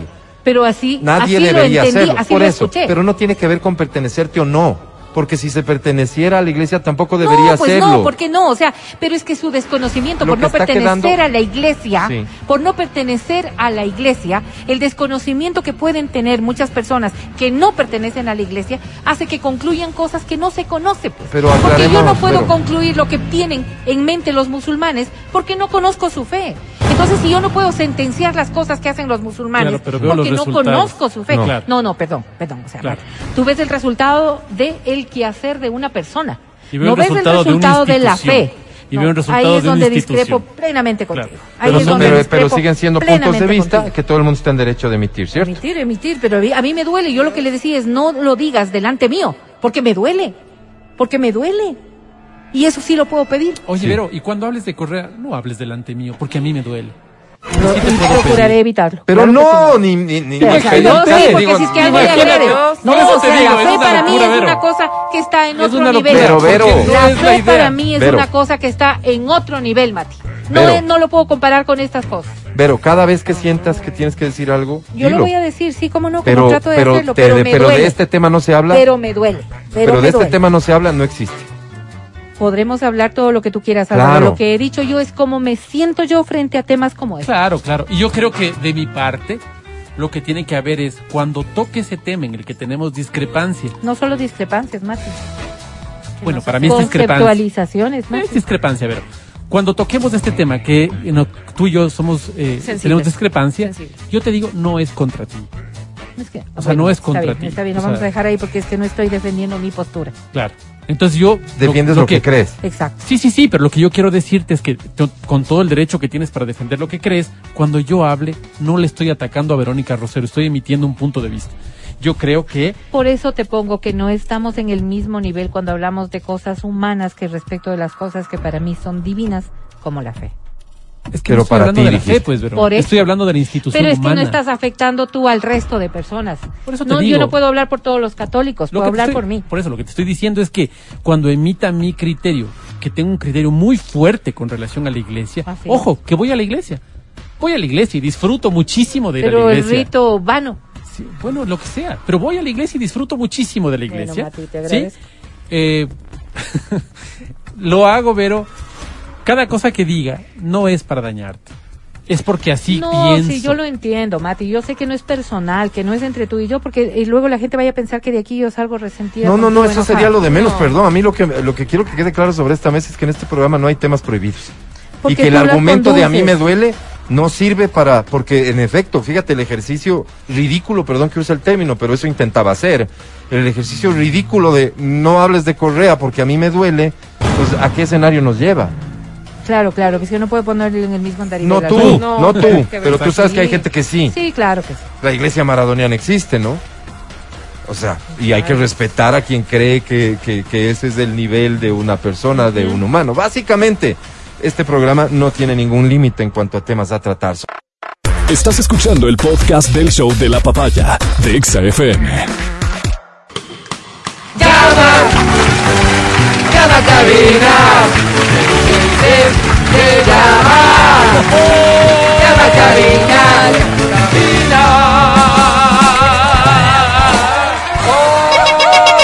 Ok, estamos listos, los premios han sido anunciados y lo que resta es habilitar nuestras líneas telefónicas.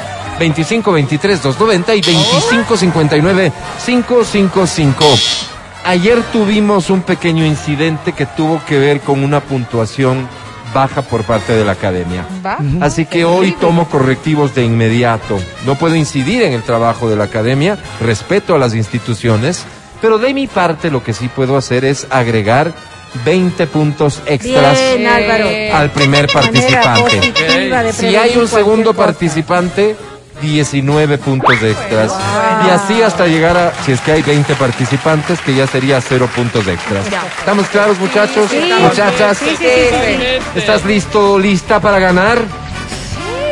Estoy listo, Álvaro. Entonces es momento de anunciar eh, que da inicio en...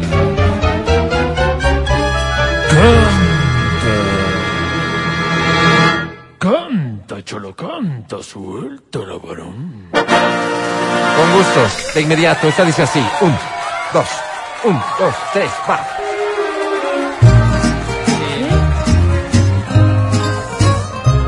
Esta canción es de Vicente Fernández, a quien le deseamos una pronta recuperación. Sí, no. Sí. Se llama Mujeres Divinas. Anímate a cantarla, llévate este cargamento casi, casi absurdo de premios. Hablando de mujeres y traiciones Se fueron consumiendo las botellas ¿Cómo dice? y vieron que cantara mis canciones. Y yo canté las dos en contra de ellas. De pronto que se acerca un caballero, su pelo ya pintaba algunas canas. Dale. Me dijo, le suplico compañero, Que no hable en mi presencia. Que no hable mi presencia en contra de ella. le dije que nosotros simplemente... Le dije. A ver, repite después de mí, ¿sí? Le dije, ¿Estás ahí? repite después de mí, porque tienes que seguir cantando y creo que ya no te la sabes, entonces te voy a ayudar, pero repite después de No, mí. Le dije, le dije, Le dije que nosotros Ah, sí simplemente hablamos de lo mal no, no, no, que no, no, nos no, no, no, pagaron. un momento, un momento. somos habas. Hablamos de hablar. A ver, vamos de vuelta. Desde, desde hablamos, por favor. Un, dos, tres. Hablamos de lo mal que nos pagaron. Que si alguien opinaba diferente, sería porque jamás lo traicionaron. Que si alguien opinaba diferente, sería porque jamás lo traicionaron. Gracias, Quito. Esta. Ahí, ahí yo, yo de ti cerraría con un que viva Quito. ¡Que viva Quito! Muy bien. Muy bien. Muy bien. Nombre y apellido. Cristian Guerrero.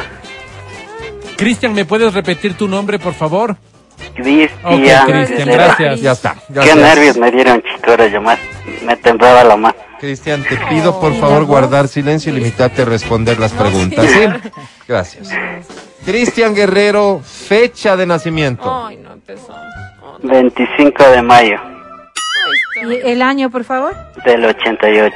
A ver, Cristian, fecha de nacimiento incluye el año, porque naciste un día, de un mes, de un año. Exacto. ¿De acuerdo? ya, Listo. Cristian, fecha de cumpleaños. 25 de mayo del 88. No, pues, a ver. ¿Solo cumples años del 25 de mayo del 88? No, era 25 de mayo. Ok, entonces vamos a tener que regresar. ¿De acuerdo? Cristian, casado, soltero. Soltero. Cristian, ¿a qué te dedicas? Con novio o sin novia, Álvaro. Ese casillero me dejas vacío. ¿A qué te dedicas? Ahorita me salió el carnet de discapacidad. Estoy buscando trabajo, la verdad, muchachos. Oye, ¿y en qué? ¿En qué área o qué? En lo que se ofrezca, la verdad. Pero más o menos, o sea. Ya, Puede ser de, en producción, en manufactura, en lo que se presente, porque ya hace falta ya. ¿En qué has trabajado antes, Cris? He trabajado en lo que es en mecánica, en clínicas de abastecimiento, logística, pero debido a mi discapacidad no, no he podido encontrar algo tan fácil. Ok, con el carnet de discapacidad esto podría ser más sencillo en virtud de que las empresas, unas están obligadas a, a- a incorporar entre su personal personas en esta condición, ¿cierto? Así es, Alvarito. Te deseo mucha suerte, mi querido Cristian. Gracias. O sea, digo, es lo que podemos hacer, pero que, ¿qué tal si este mes te trae el milagrito? Dios quiera que sí, ¿verdad? Claro, todo puede pasar, con Muy fe hay bien, que muy seguir. bien. Eso, Y si tuvieras que escoger, aparte de lo del trabajo, que eso ya está, ¿no? Un deseo entre, atención, Cristian, entre encontrar a alguien que te quiera mucho o encontrar a alguien que te desee mucho. ¿Qué, qué elegirías? Que me quiera mucho. Argumenta, Hombre racional. argumenta, argumenta esta decisión. Porque eso es lo que más vale. Cuando uno le quiera, ahí están en las buenas y en las malas. ¿Verdad? La que te aplaude Y- soy yo. Solo Y ella. cuando, por ejemplo, aplaude. cuando no hay dinero, dicen, como popularmente se va el amor, dicen, no sé si usted ha escuchado. Así Sí. es.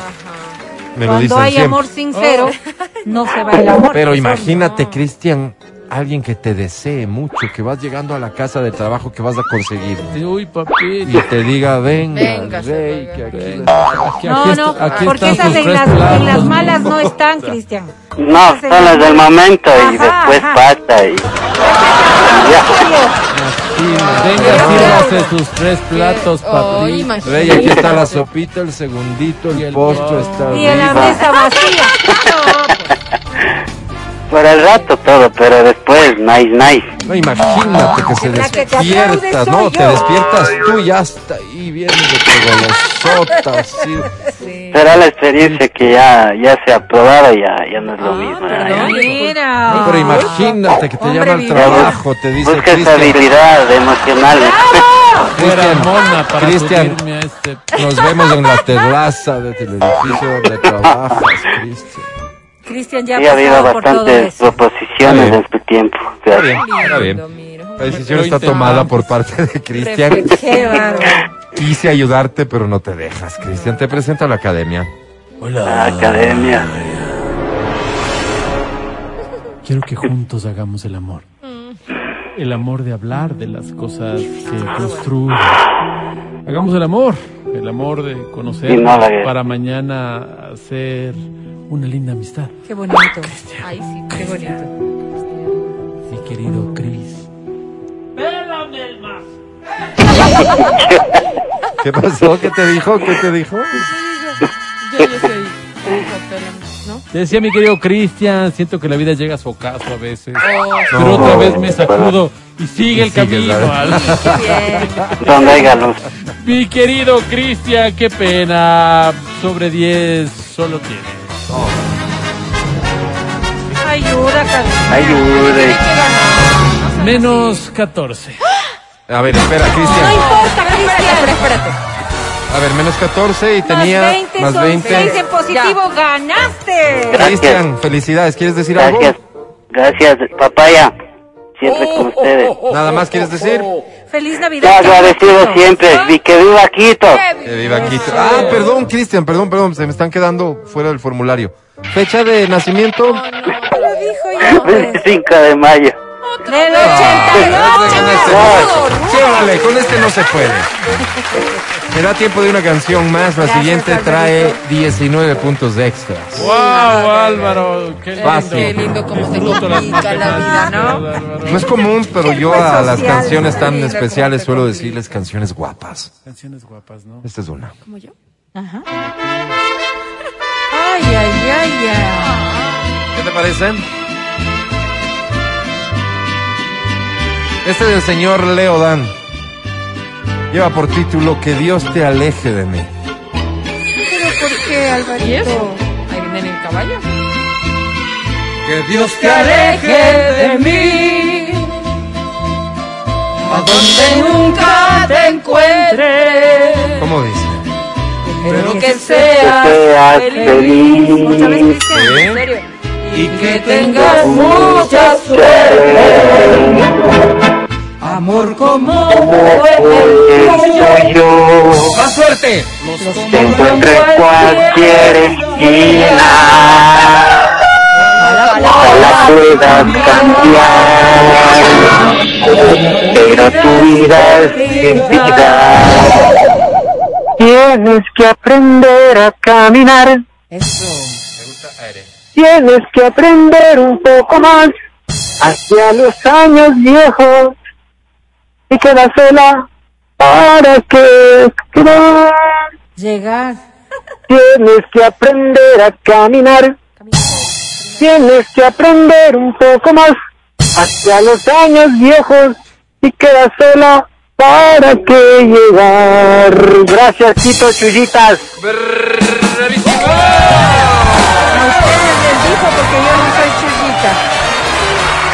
Felicitaciones, bienvenido. ¿Cómo te llamas? Andrés Tu apellido, Andrés. Martínez, ¿Cuántos años tienes, Andy? de 40. ¿A qué te dedicas? Eh, soy Rappi. ¿Eres rapi y tienes ¿Pero bien, pareja? papi? Eh, no, ahorita estoy separado. Estás separado, pero vas a aprovechar, digamos, las fiestas de Quito para juntarte con alguien, aunque sea ocasionalmente. Eh, yo creo que sí, pero más prioridades ahorita, este, ¿Qué? eh, pagar lo que debo, no, porque tengo este cargas familiares, Ah, entonces no, pues claro que sí, es mejor Oye, Andy, y- pagar la manutención, hijo. Y, a la- veces el amor cuesta, tienes razón. En la intimidad. ¿eres rapi también, Andy? ¿O eres eh, a veces, A veces. Oye, Andy, perdona, ¿no? La indiscreción y si no quieres responder, no tienes por qué hacerlo. ¿Hace Claro. cuánto tiempo te separaste, Andrés? Tú te estoy separado ya como ocho años con de mis hijas. Ocho años de tu pareja y eso ha significado separarte de tus hijas. Sí, claro, exactamente, Alvarito. O ¿Qué sea, es lo ocho que- años que no les ves a tus hijas.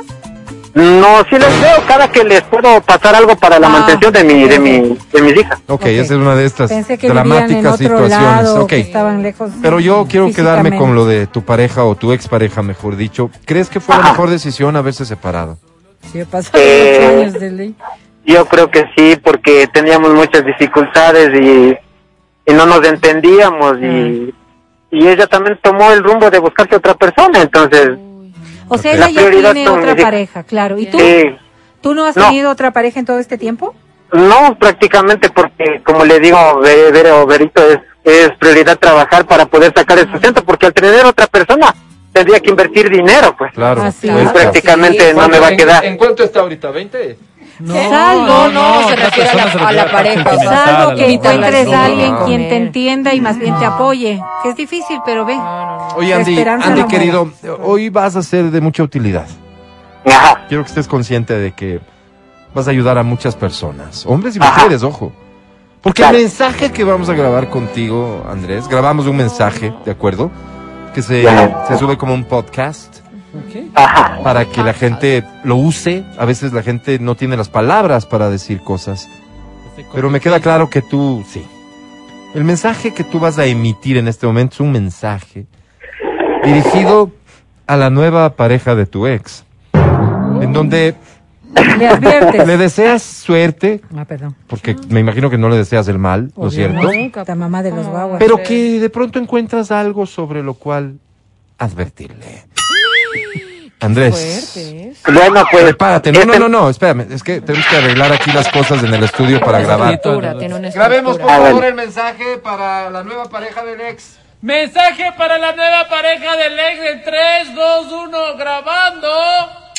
Este, bueno, por este medio de comunicación, eh, a la pareja de, de mi ex, le pido que por favor, este, no les trate mal a mis hijas y que les cuide, siendo eh, la persona que está ahí como hombre, porque no lo estoy yo.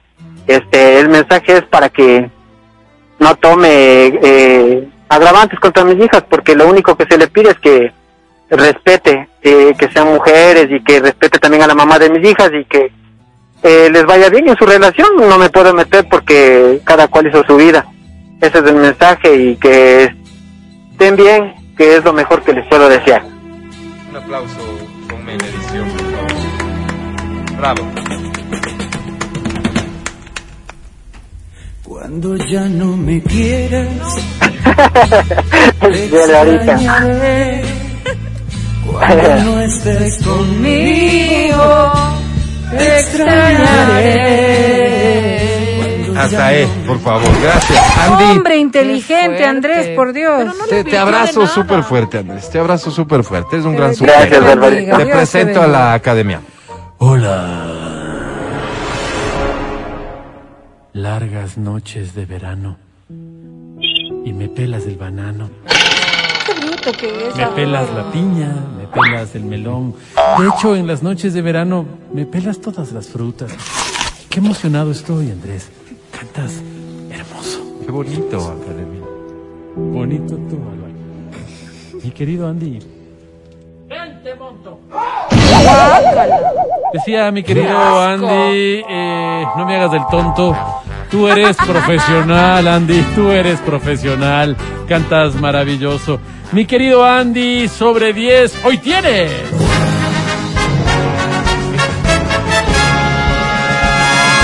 Menos 14. A ver, momento, Andy. Momento, Andy. Menos 14. Pero tenía más.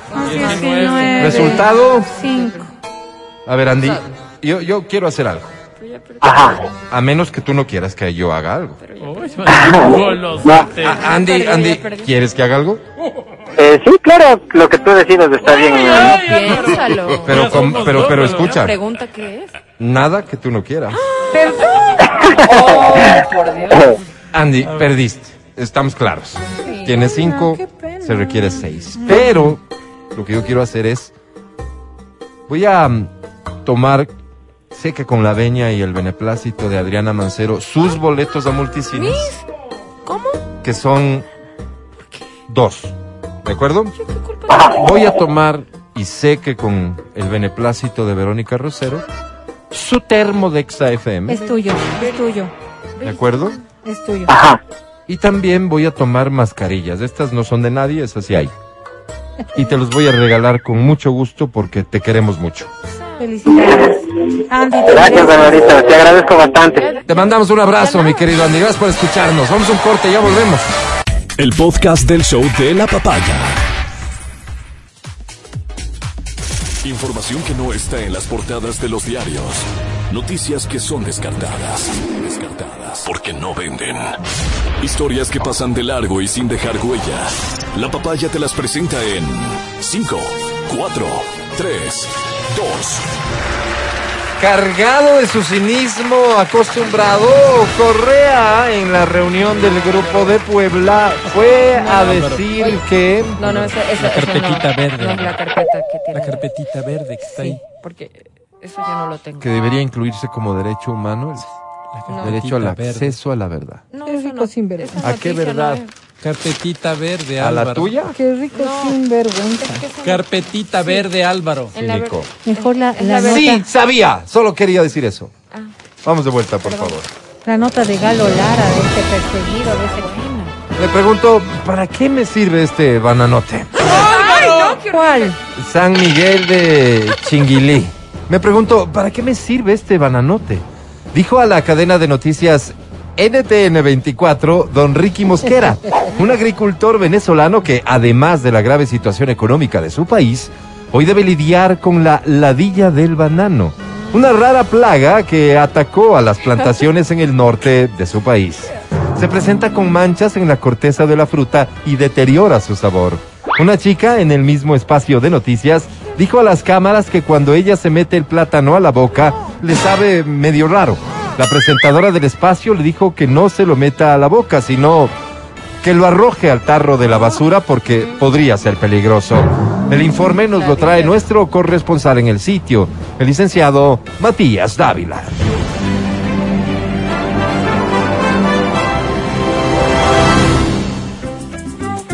No te metas mi plátano en la boca. Le dijo Pepe Gualoto a Mónica Guamán. Ella rápidamente soltó el plátano de Gualoto y se supo perdida. Los plátanos que expande Gualoto se ven muy apetitosos, pero no son para ingerirlos vía oral. Son para ponerlos en una parrilla caliente y dejarlos ahí que se tuesten. Y una vez tostados, uno procede a hacerse masajes con el plátano que, por sus condiciones físicas, mantiene el calor. Gualoto se graduó de fisioterapista en la Escuela Politécnica del Chimborazo. Hoy le va muy bien, pero suele tener este tipo de contratiempos. Adelante, estudios. Me salieron ulceraciones en las patas. Ay, qué pena. Condópolis. Me salieron ulceraciones en las patas. Dijo para nuestra cadena aliada Grecia Today, un hombre de mediana edad que se encargaba de la cría y producción industrial de patos. El hombre, dueño de la reconocida marca internacional de paté de hígado de pato, Patota, literalmente hoy se sienta a llorar en la vereda de su casa. Sus patas han presentado cierto tipo de ulceraciones que parecían producto de una pelea. Lo curioso es que no tienen contacto con ningún otro animal. El dueño de la corralera no descarta que pueda tratarse del regreso del chupacabras. Con su experiencia en el ámbito de la metafísica, oigamos el informe de nuestro corresponsal en esta zona, Matías Dávila. Adelante, Matías.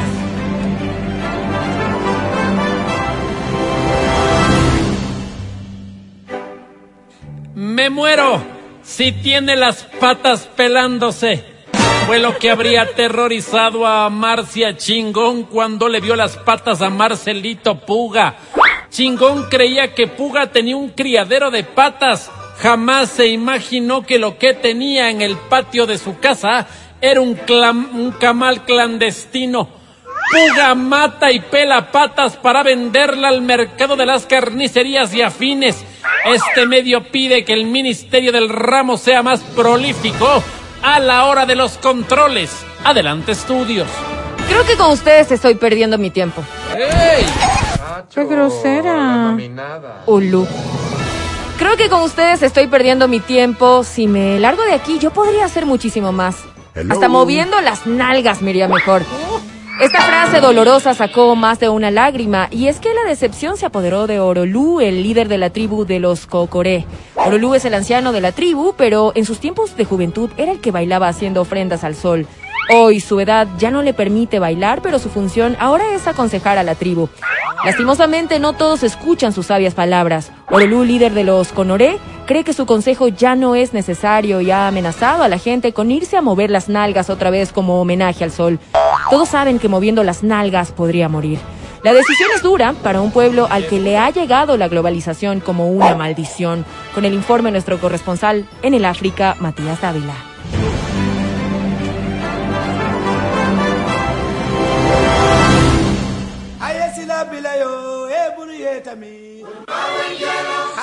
Creo que con ustedes estoy perdiendo mi tiempo.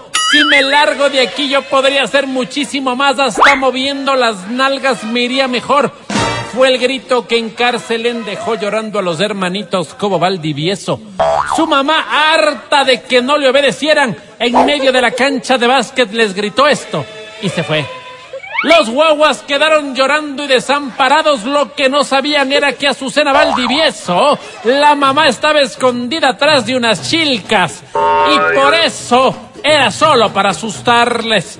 Luego de dejar que lloren un rato, vuelta apareció la mamá y les fue llevando a la casa métodos que parecerían bárbaros, pero que todavía funcionan en los hogares ecuatorianos. Hogares donde la educación que imparte el ministerio es una burla que no tiene nombre. Para 92.5 reportó esta, esta, esta. Tu voz amiga, Matías David. Gracias a Matías Dávila. Con él volveremos cuando la información así nos lo exija. El podcast del show de la papaya. Con Matías, Verónica, Adriana y Álvaro. Vamos a coincidir en que ha sido un buen jueves este. Eh, nosotros nos vamos muy contentos después de entregar premios, de compartir buenos momentos, de discutir y defender abiertamente nuestras ideas. De eso se trata al final. Así es. ¿Me dan la razón? Te damos. Más les vale, más les vale. Eh, y estamos de fiestas de Quito. ¡Que viva Quito! ¡Que viva Quito! ¡Arriba Quito! Sí. Ya tenemos más coordinado con mi tío. Esta es banda de pueblo en vivo en la cabina. Cada vez que yo diga que viva Quito. Así. Ah, qué lindo. Ya está todo perfectamente coordinado. Porque hay que un poco llenarnos de este ambiente más allá de las limitaciones que surgen total. en los eventos y demás, que se suspendió lamentablemente el concierto de piso 21. Eh, pues nada, vamos a celebrar en la medida de las posibilidades y con mucha responsabilidad. Gracias, carnaval, tío, por hasta ahí, cierto. por favor. Quiero agradecer al equipo de trabajo de este programa, eh, a, a Whitney, le agradecemos muchísimo. sí. Gracias. Eh, a DJ Selfie le agradecemos, le agradecemos al buen Pancho, Pancho Claro, Almeida, sí, gracias mi querido Pancho. Le agradecemos a Feli en Democracia TV. No sé qué hace, ¿Quién pero agradezcámosle? Álvaro. ¿Quién es? ¿Cómo que? Feli, el que trabaja al frente, el que vive... Yo eh, el hueco ese. no sé quién es. ¿Qué hueco, perdón? No, en no el sé. hueco ese, Álvaro. Yo, yo llamé Ya a la Comisión Interamericana de Derechos en Humanos. hueco. Parece ratón, Álvaro. ya quisieras Oye, vivir en grosería ese porque la gente no vaya a pensar que es. real. Ja. Semejante estudio. Ya quisieras vivir en ese Semejante hueco. estudio. Bueno, pero te agradezco también a ti, mi querido amigo y compañero, y señor que Matías Dávila. ¡Que viva Quito! ¡Que viva! Muchísimas gracias, amigo querido. Gracias a las personas que nos han escuchado. Gracias a todos. Nos vemos el día de mañana. Que viva Quito. Sí, señor. ¡Eso, que viva! Pero cada vez que dice viva Quito tiene que comenzar de nuevo, tío. Ya, ya le expliqué, tío. Ay, ay, ay, ay. Sí, porque si no nos quedamos con la canción como cualquier pista y pensarían que es una pista. Luego cuando la digo idea es demostrar. que viva Quito, no, no, No. entienden, Que es ¿no? en vivo, Exacto. claro. La idea es demostrar que tenemos banda en vivo. Eso, cierre bonito. Además porque estamos festejando. ¡Que viva Quito! Adri Mancero, hasta mañana, que estés muy bien. Que viva Quito. Lindo jueves para todos ustedes. Los quiero mucho. Y no, se- no, este, pero, a ver, Dale, dale, termina, termina, Adri, ya nada. que tengan un lindo jueves. Los quiero mucho. Y no se olviden de seguirnos, eh, por favor, en Spotify como arroba XFM Ecuador. ¿Así es? Sí, ¿no? Ecuador. Solo que nos, bus nos Búsquenos, busquen. sí, porque si arroba no. De robarnos, Se dale más. Se fue. Verónica Sí, solo Rosero, que estés muy bien en hasta el día de mañana. Hasta la jornada de mañana que volveremos después de Clarito está a nueve y media de la mañana y que viva Quito, que Eh. viva Quito. ¡Que viva Quito! Ya está. Oye, siempre, ¿no? Siempre que viva Quito. Ya está, ya, ya, ya la tenemos. ¡Que viva Quito! Ya viene Diego Nexa, no se vayan. Yo soy Álvaro Rosero, el más humilde de sus servidores. ¡Que viva Quito! ¡Que viva Quito! ¿Ya se fue el tío? Ya, pues ya.